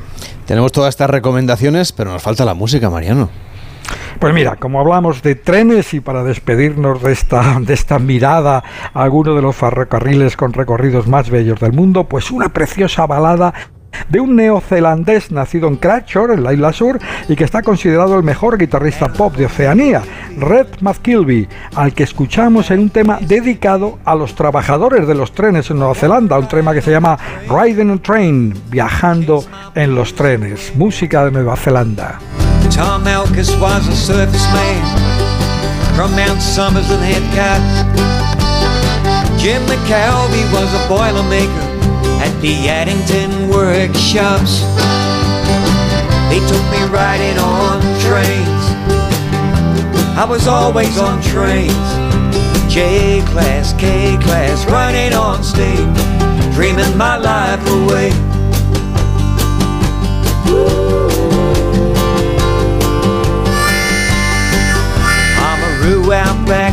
Pues Mariano, hasta la próxima semana, que será ya la nueva temporada, volveremos a las canciones sin necesidad de ir en ferrocarril. Y te voy a pedir que te incorpores, iniciaremos una novedad, que te incorpores a la una, no para acabar el programa, sino para empezar la segunda hora, ¿te parece? Pues nada, yo encantado. Y nada, despedir con, con, mucha, con mucha pasión Estás, este rato que nos hemos dedicado a los trenes, porque ya sabes, te confieso que es una de mis maneras preferidas de viajar en tren es algo, algo especial. Es maravilloso. Pues gracias Mariano, hasta la próxima semana. Nosotros nos vamos a una pequeña pausa de publicidad y a la vuelta les ofrecemos planes de turismo activo para los meses de otoño que están por llegar, pero también para los que quedan del verano. Gente Viajera, el programa de viajes de Onda Cero con Carlas Lamelo. Almería, eres mi sol. Sol que ilumina majestuosos pueblos y enigmáticos rincones. Sol que embellece monumentos y descubre tradiciones. Sol que enciende sabores únicos. Luz auténtica, única e inesperada. Eres historia, arte y pasión. Almería, eres mi sol. El sol que necesito. Diputación de Almería y Costa de Almería. Ahora más que nunca es necesario un equipo que luche contra los bulos, fake news y las medias verdades. ¡Mueve del culo, holgazanes! Siempre con una sonrisa, aunque sea de mala leche. Vuelve el equipo Guayo, vuelve el intermedio. Mañana a las nueve y media de la noche, nueva temporada en La Sexta. Es que si pasa algo, tardamos dos horas en llegar hasta aquí. Tranquilo, porque nosotros respondemos en menos de 20 segundos. ¿Ves? Con las cámaras y sensores ya está todo protegido. Así, si alguien intenta entrar a robar o a ocupar tu casa, nos enteramos antes y facilitamos las imágenes a la policía para que puedan actuar cuanto antes. Este verano protege tu hogar frente a robos y ocupaciones con la alarma de Securitas Direct. Llama ahora al 900-272-272.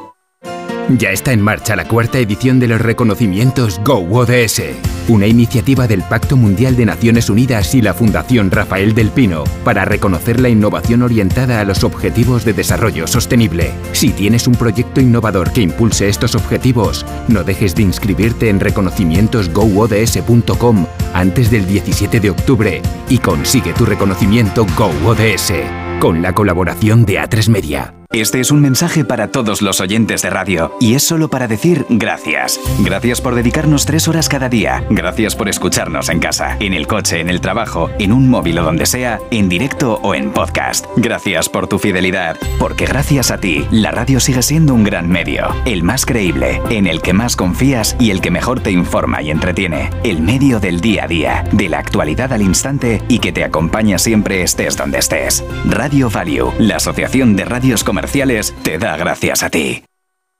Gente Viajera, sábados y domingos a las 12 del mediodía, con Carlas Lamelo.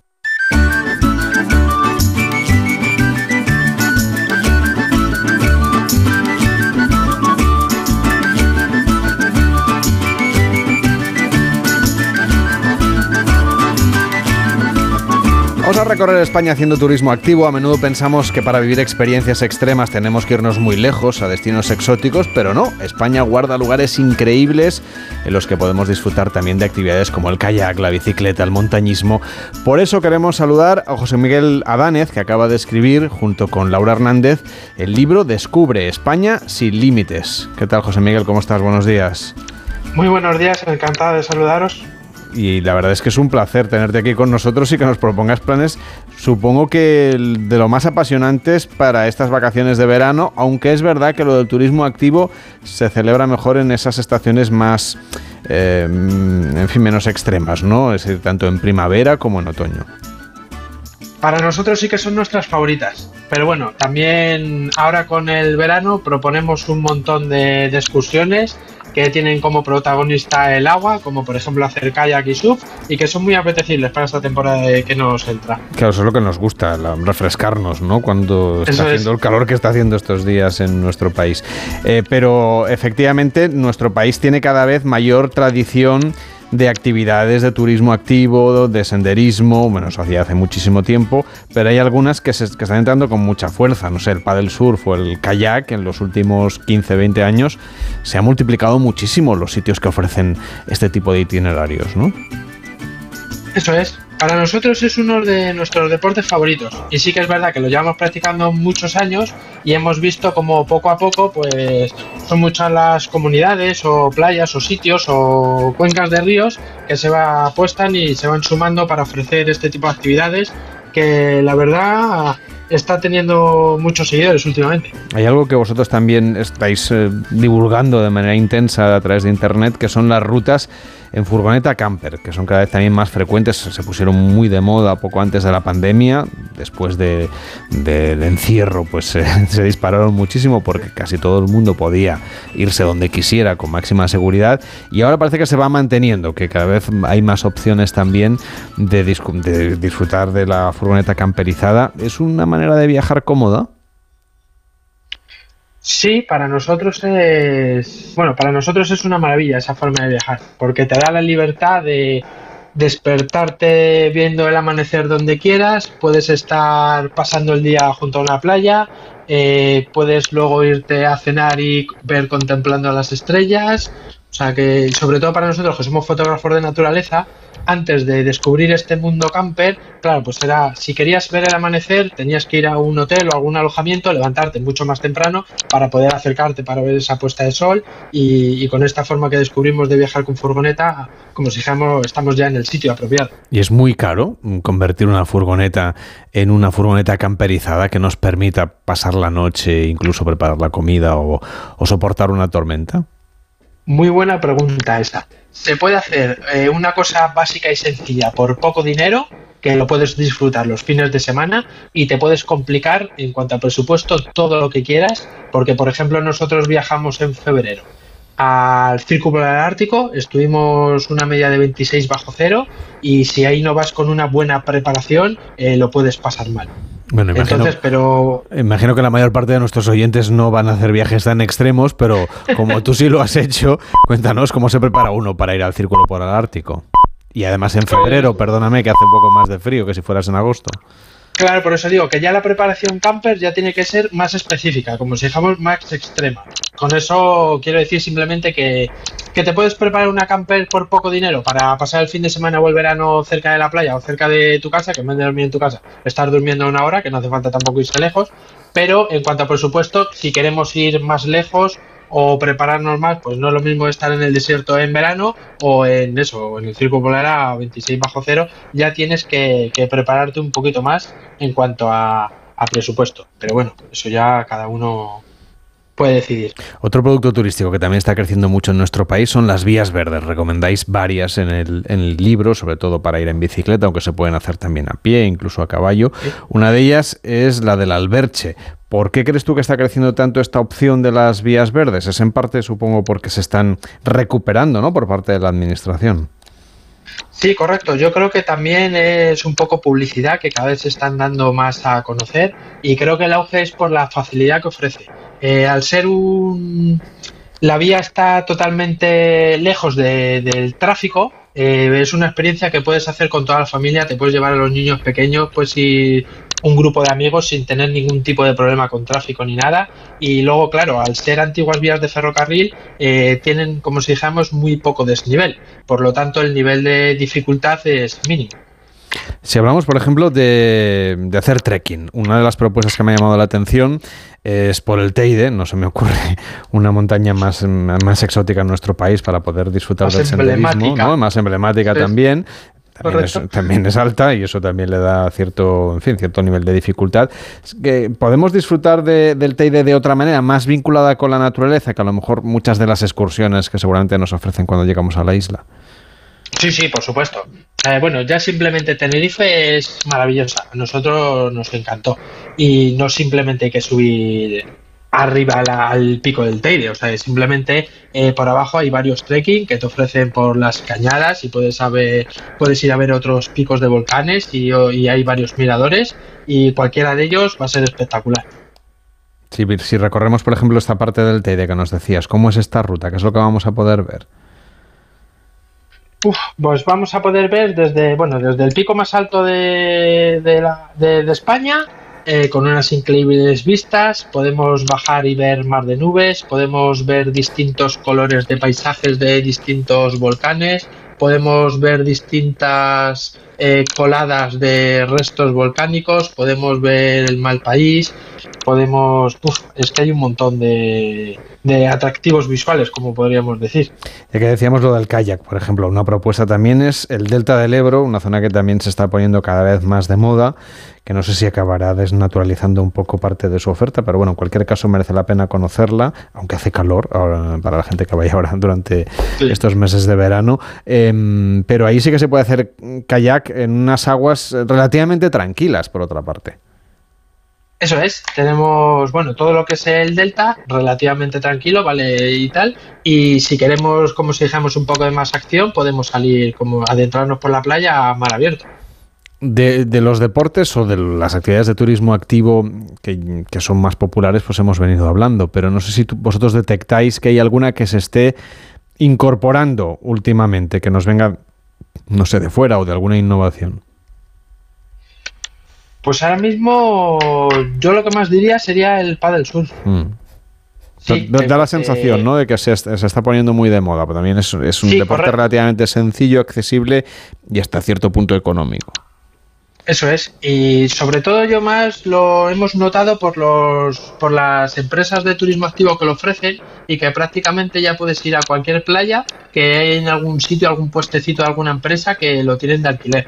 Y esto prácticamente hace unos años en España no, no ibas a cualquier sitio y kayaks, como estamos, había en todos los sitios, pero el paddle surf en muy poca, muy pocos sitios había para alquilar. Y hoy en día casi que lo está superando, me atrevo a decir. ¿Y por qué dirías tú que engancha tanto?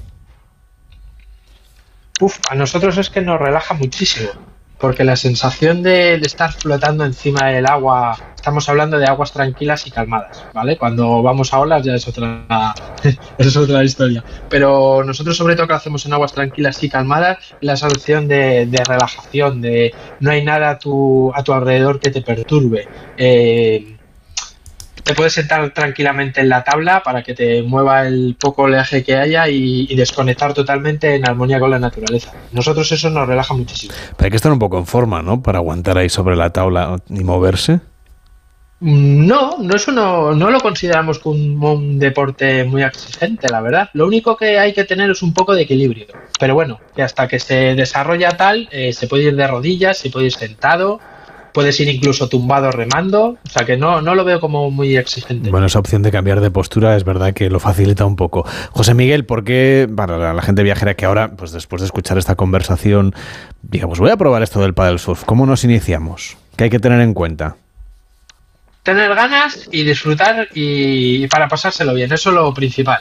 Yo sí que recomiendo probarlo en aguas tranquilas, puesto que con las olas ya tienes que tener un poquito más de equilibrio y nada, flexionar un poquito las rodillas y intentar guardar el centro de gravedad de tu cuerpo para no moverte ni para adelante ni para atrás ni para los lados y, nada, disfrutar y pasarlo bien. Pues esa es la eh, propuesta. como engancha. Seguro que sí. Esa es la propuesta de Laura Hernández y José Miguel Adánez, que han escrito este libro, Descubre España sin límites. José Manuel, un abrazo, buenos días. Perfecto, pues muchísimas gracias, un abrazo y, y buen día. Carlas Lamelo, gente viajera.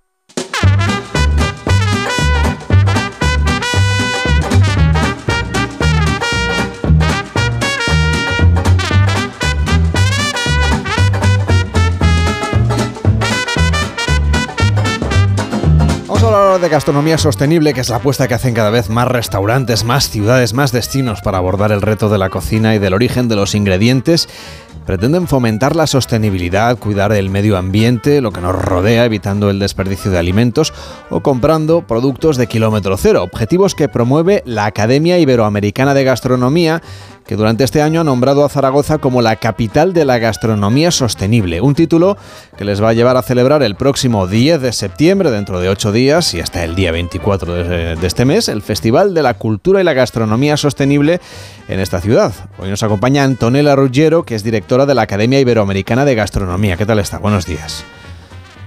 Qué placer, muy buenos días y nos, podemos tutear, ¿verdad? Bueno, sí, sí, sin problema, faltaría más. Sí, ¿verdad? Claro que sí, vamos a hablar, pues, Antonella. iba a decir, iba a decir qué, introducción tan, tan fabulosa, un resumen extraordinario. Bueno, vamos a hablar de Zaragoza. ¿Por qué Zaragoza ha sido elegida como capital de la gastronomía sostenible? Me acuerdo de la Asamblea General que celebramos el año pasado, la Asamblea General de la Academia Iberoamericana de Gastronomía, de la que forman parte 15 países, España, Portugal y 13 en América, digamos, entendiendo Iberoamérica, que siempre me, parece importante volver a esto, como espacio que comprende los países donde se habla español y portugués, ¿vale? Con lo cual, España y, Portugal siempre en Europa y en América de México Argentina, donde se hable eh, español y portugués. Nombramos desde hace ya varios años eh, a ciudades, a, territorios iberoamericanos que destaquen por alguna característica en particular. Cuando Zaragoza presenta su expediente para ser candidata a recibir el título por primera vez de la Academia Iberoamericana como capital iberoamericana de la gastronomía sostenible, fue muy interesante porque Zaragoza nos convoca a ver eh, qué era lo que estaban haciendo. Ya ellos llevaban un, trabajo importante. Hemos tenido una reunión allí hace un par de años con, el equipo de turismo y sobre todo con la vicealcaldesa y consejera de Cultura, con quien hemos trabajado muy mano a mano, doña Sara Fernández Escuer. Y ella nos contaba pues que efectivamente ya Zaragoza llevaba un recorrido andado eh, y que caminaba con, paso firme hacia eh, subrayar ese compromiso con el medio ambiente y ya llevaban pues proyectos de, de, revalorización del territorio, eh, de, emisión, eh, de reducción de emisiones. De hecho, la Comisión Europea designó a Zaragoza como una de las 100 ciudades europeas mm, que, que buscan ser climáticamente neutras en 2030. Y entendíamos que faltaba lo gastronómico.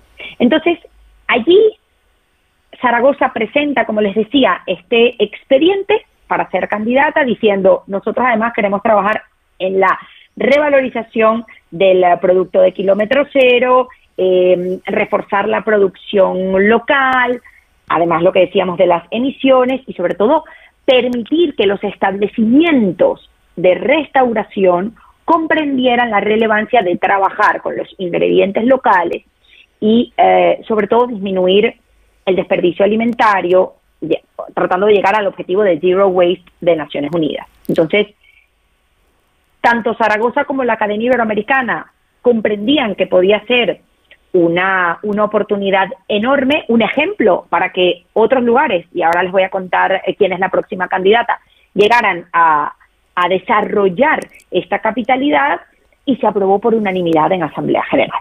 ¿Y cuál va a ser entonces la siguiente candidata? Sabía que esta iba a ser la pregunta. La siguiente candidata está en América. Ah. Bueno, pues Estamos trabajando con la República Dominicana. Muy bien. Por cierto, del 10 al 24 de septiembre se va a celebrar ese par en el Parque José Antonio Labordeta, el Festival Iberoamericano de Gastronomía Sostenible en Zaragoza. Cuéntenos brevemente cómo va a ser ese festival que van a encontrar los zaragozanos y los viajeros que se acerquen a la capital de Aragón. Y es un evento eh, sin precedentes en, eh, en Zaragoza que va a cerrar este periplo de un año de capitalidad y va a ser una gran oportunidad para que Iberoamérica exprese su valor y su multiculturalidad. Por eso habrá diferentes áreas, artesanía, música, gastronomía. Una de las cosas que queremos destacar, y es aquí donde entra el trabajo de la Academia Iberoamericana de Gastronomía, es eh, la, la promoción de los platos más emblemáticos de los países iberoamericanos que van a participar que, bien sea que tengan o no tengan de momento Academia Nacional de Gastronomía. Eh, pero nos gusta que esos países puedan decir, en mi territorio, estos platos seguro, seguro puedes probar en formato, lógicamente, eh, street food, ¿no? Hablamos de mm, platos conocidos como las arepas, los tacos, los choripanes de Argentina, eh, el ceviche peruano, siempre con un vínculo eh, con la bebida, que bien puede, que sobre todo es coctelería, porque América es un, continente famoso por la coctelería, ¿no? Eh, una cosa que me parece muy, muy, muy importante de todo esto es cómo se enmarca este festival de cultura con la gastronomía sostenible.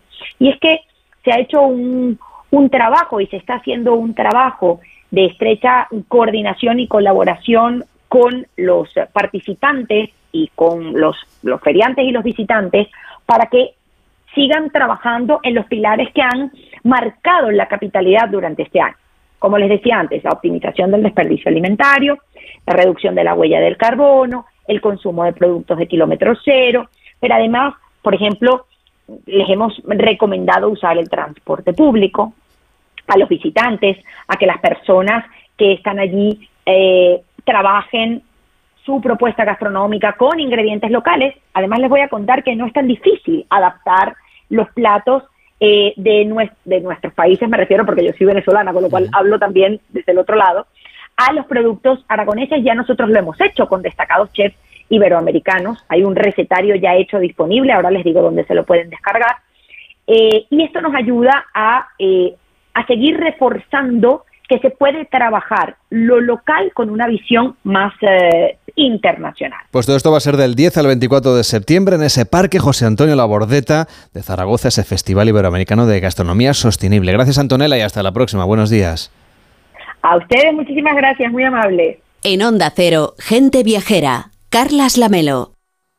Onda Cero Madrid. 98.0. Si es que ya lo digo yo siempre, dúchate que sale económico, pero eso sí, hazlo en un plato de ducha de Duchamanía. Hazme caso, ¿no ves que una bañera tiene más peligro que meter los dedos en un enchufe? Y mira que son bonitos los platos de ducha de Duchamanía. Oye, con suelo antideslizante, sus mamparas, para entrar a vivir, pues eso, dúchate que sale económico y llama a Duchamanía, que no me enteré yo que no lo haces. En Madrid, Paseo del Molino 6, 91 468 40 2907 y duchamanía.es. Santa Eularia del Río es mar, es paisaje, es gastronomía, es relax, es deporte, es náutica, es hoteles con encanto, es cultura. Santa Eularia del Río es Ibiza para todos y sin etiquetas. Más info en visitsantaeulalia.com. Santa Eulalia, diversidad natural.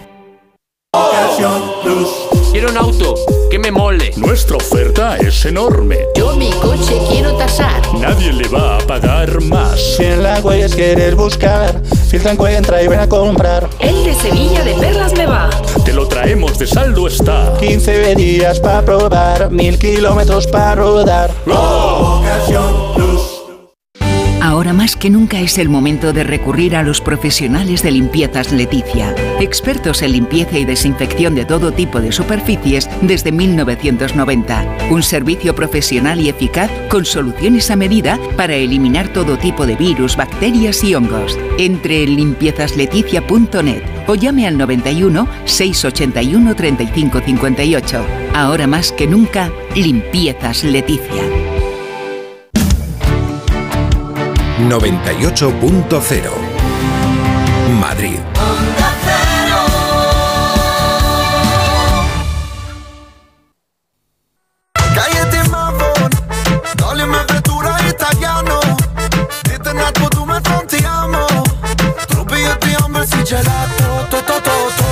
Gente Viajera, sábados y domingos a las 12 del mediodía, con Carlas Lamelo.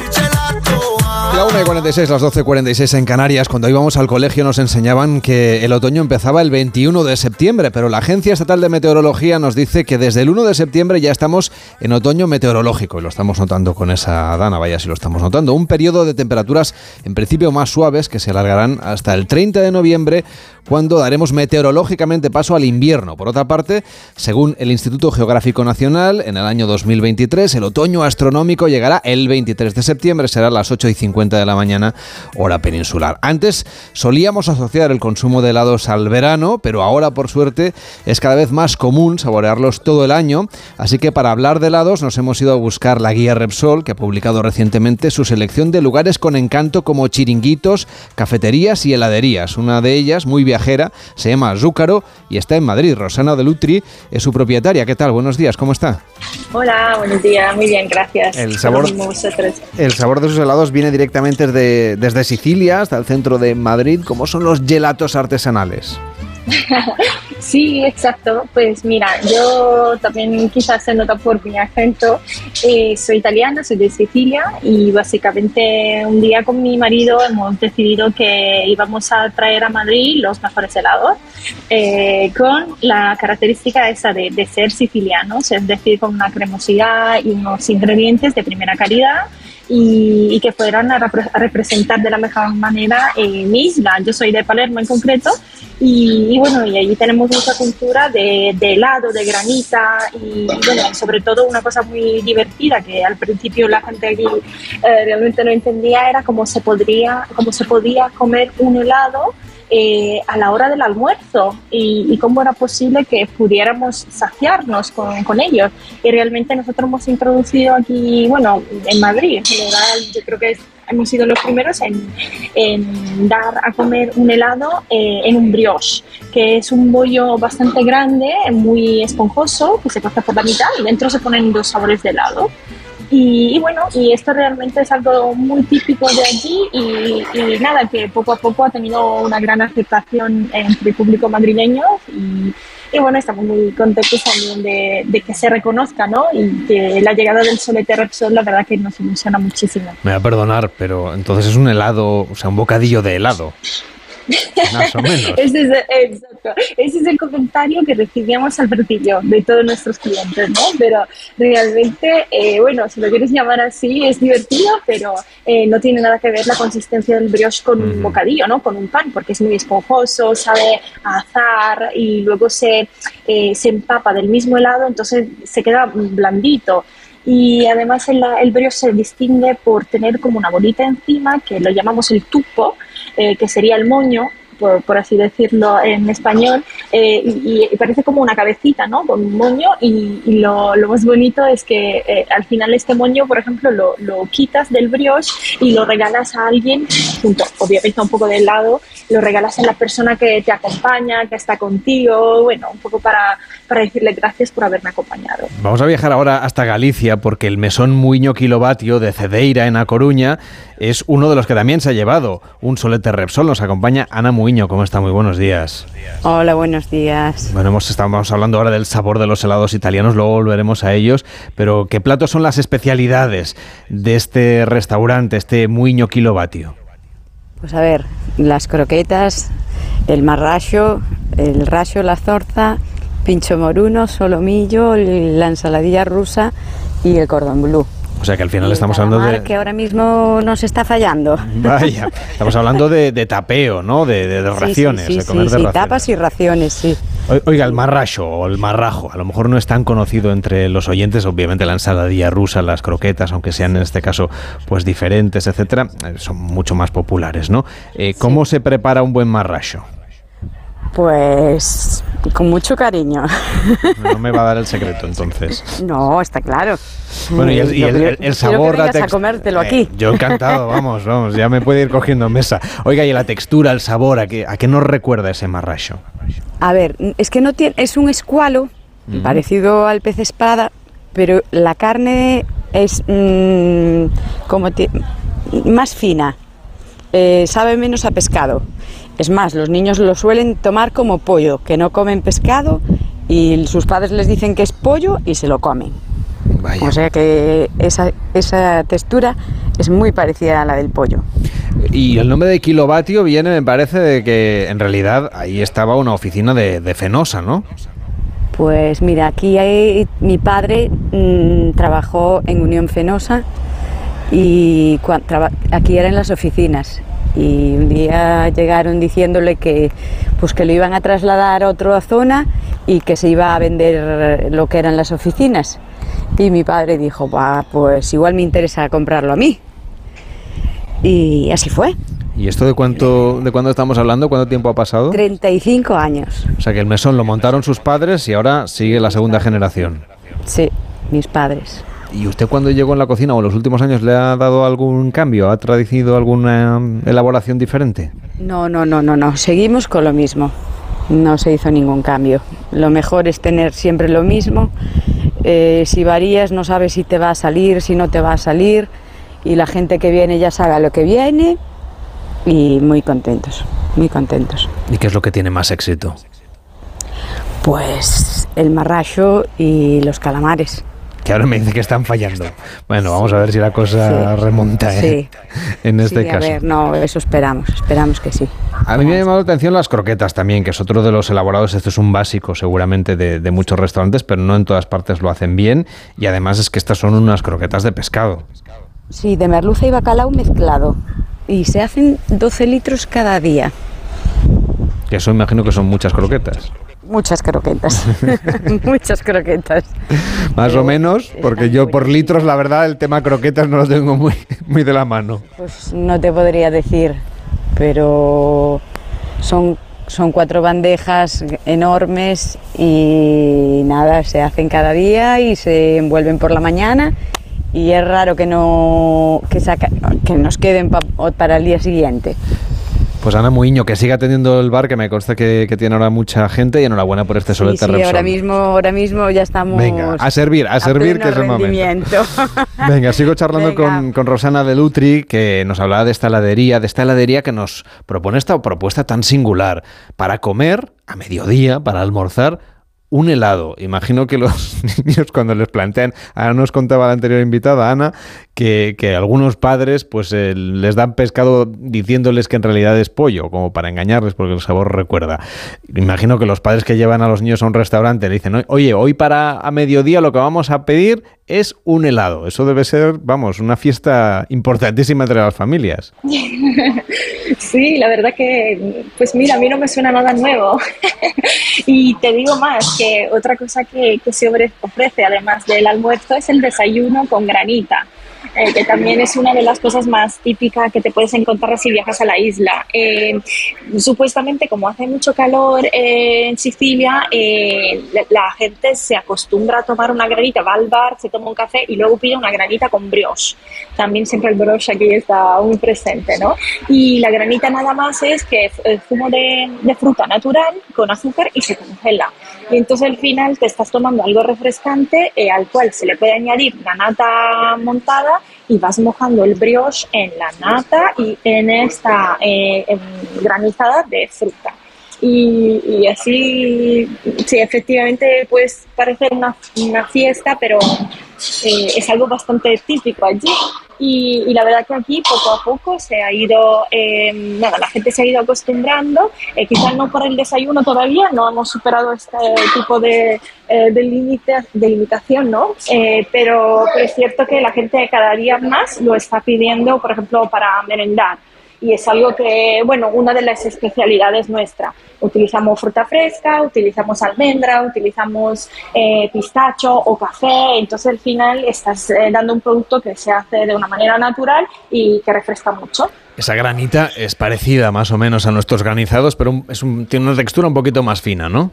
Es una textura como cremosa, realmente. Cuando la pruebas parece que, que te estás comiendo como un helado casi. Como un sorbete o algo así. Como un sorbete, eso es, sí. Y lo, lo, interesante y lo importante, que, que, bueno, me gusta siempre subrayar también con los clientes, que no estamos utilizando un polvito que se mezcla con agua y edulcorantes y aromas artificiales o colorantes, no, nada más que fruta de verdad.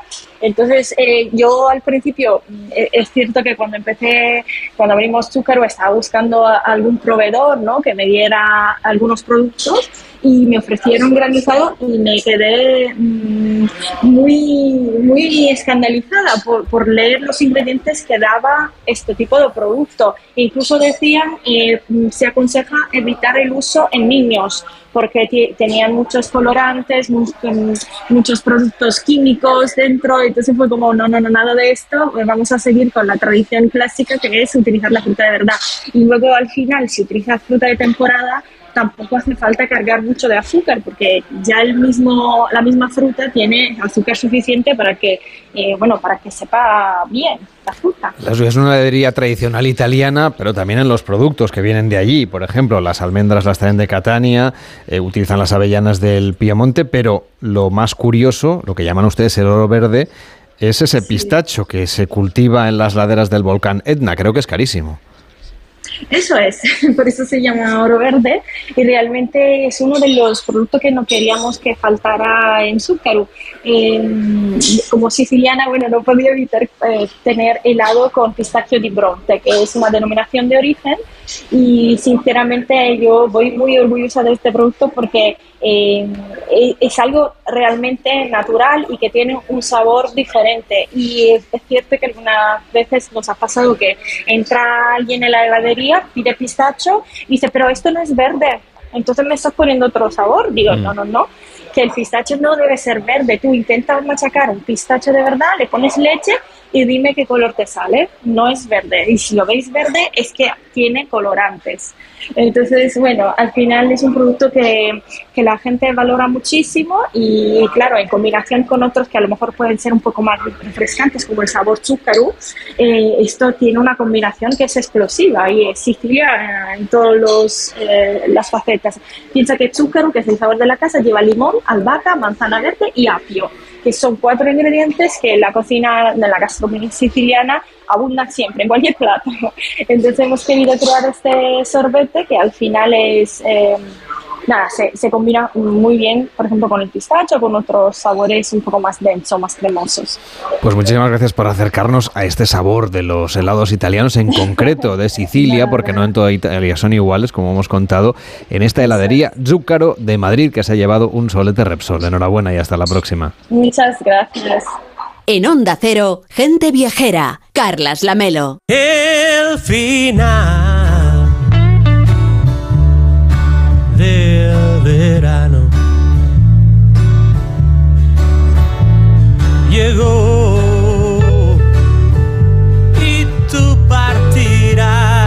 Dos partiremos, pero no nos vamos muy lejos, porque volvemos la próxima semana ya con la temporada convencional de Gente Viajera, nueva temporada con algunas novedades, los mejores destinos y como siempre recorriendo España y el mundo desde la radio. Y con el WhatsApp abierto, el 699 464666. Eh, tengo pensado hacer un viaje a Rumanía en breve, y dos semanas y así, y, y ahora venimos de Andorra también de viaje y hemos estado en los Pirineos todo el verano. Pues durante este curso te- mi intención es ir a, a Japón porque me gusta mucho el anime y bueno, mi idea es ir hacer una, una vuelta por todo Japón de norte a sur y explorar las distintas ciudades. Pues se lo contaremos la próxima semana aquí en Gente Viajera y siempre que ustedes quieran en onda 0.es barra Gente Viajera llega Noticias fin de semana con Juan Diego Guerrero. Feliz tarde de domingo.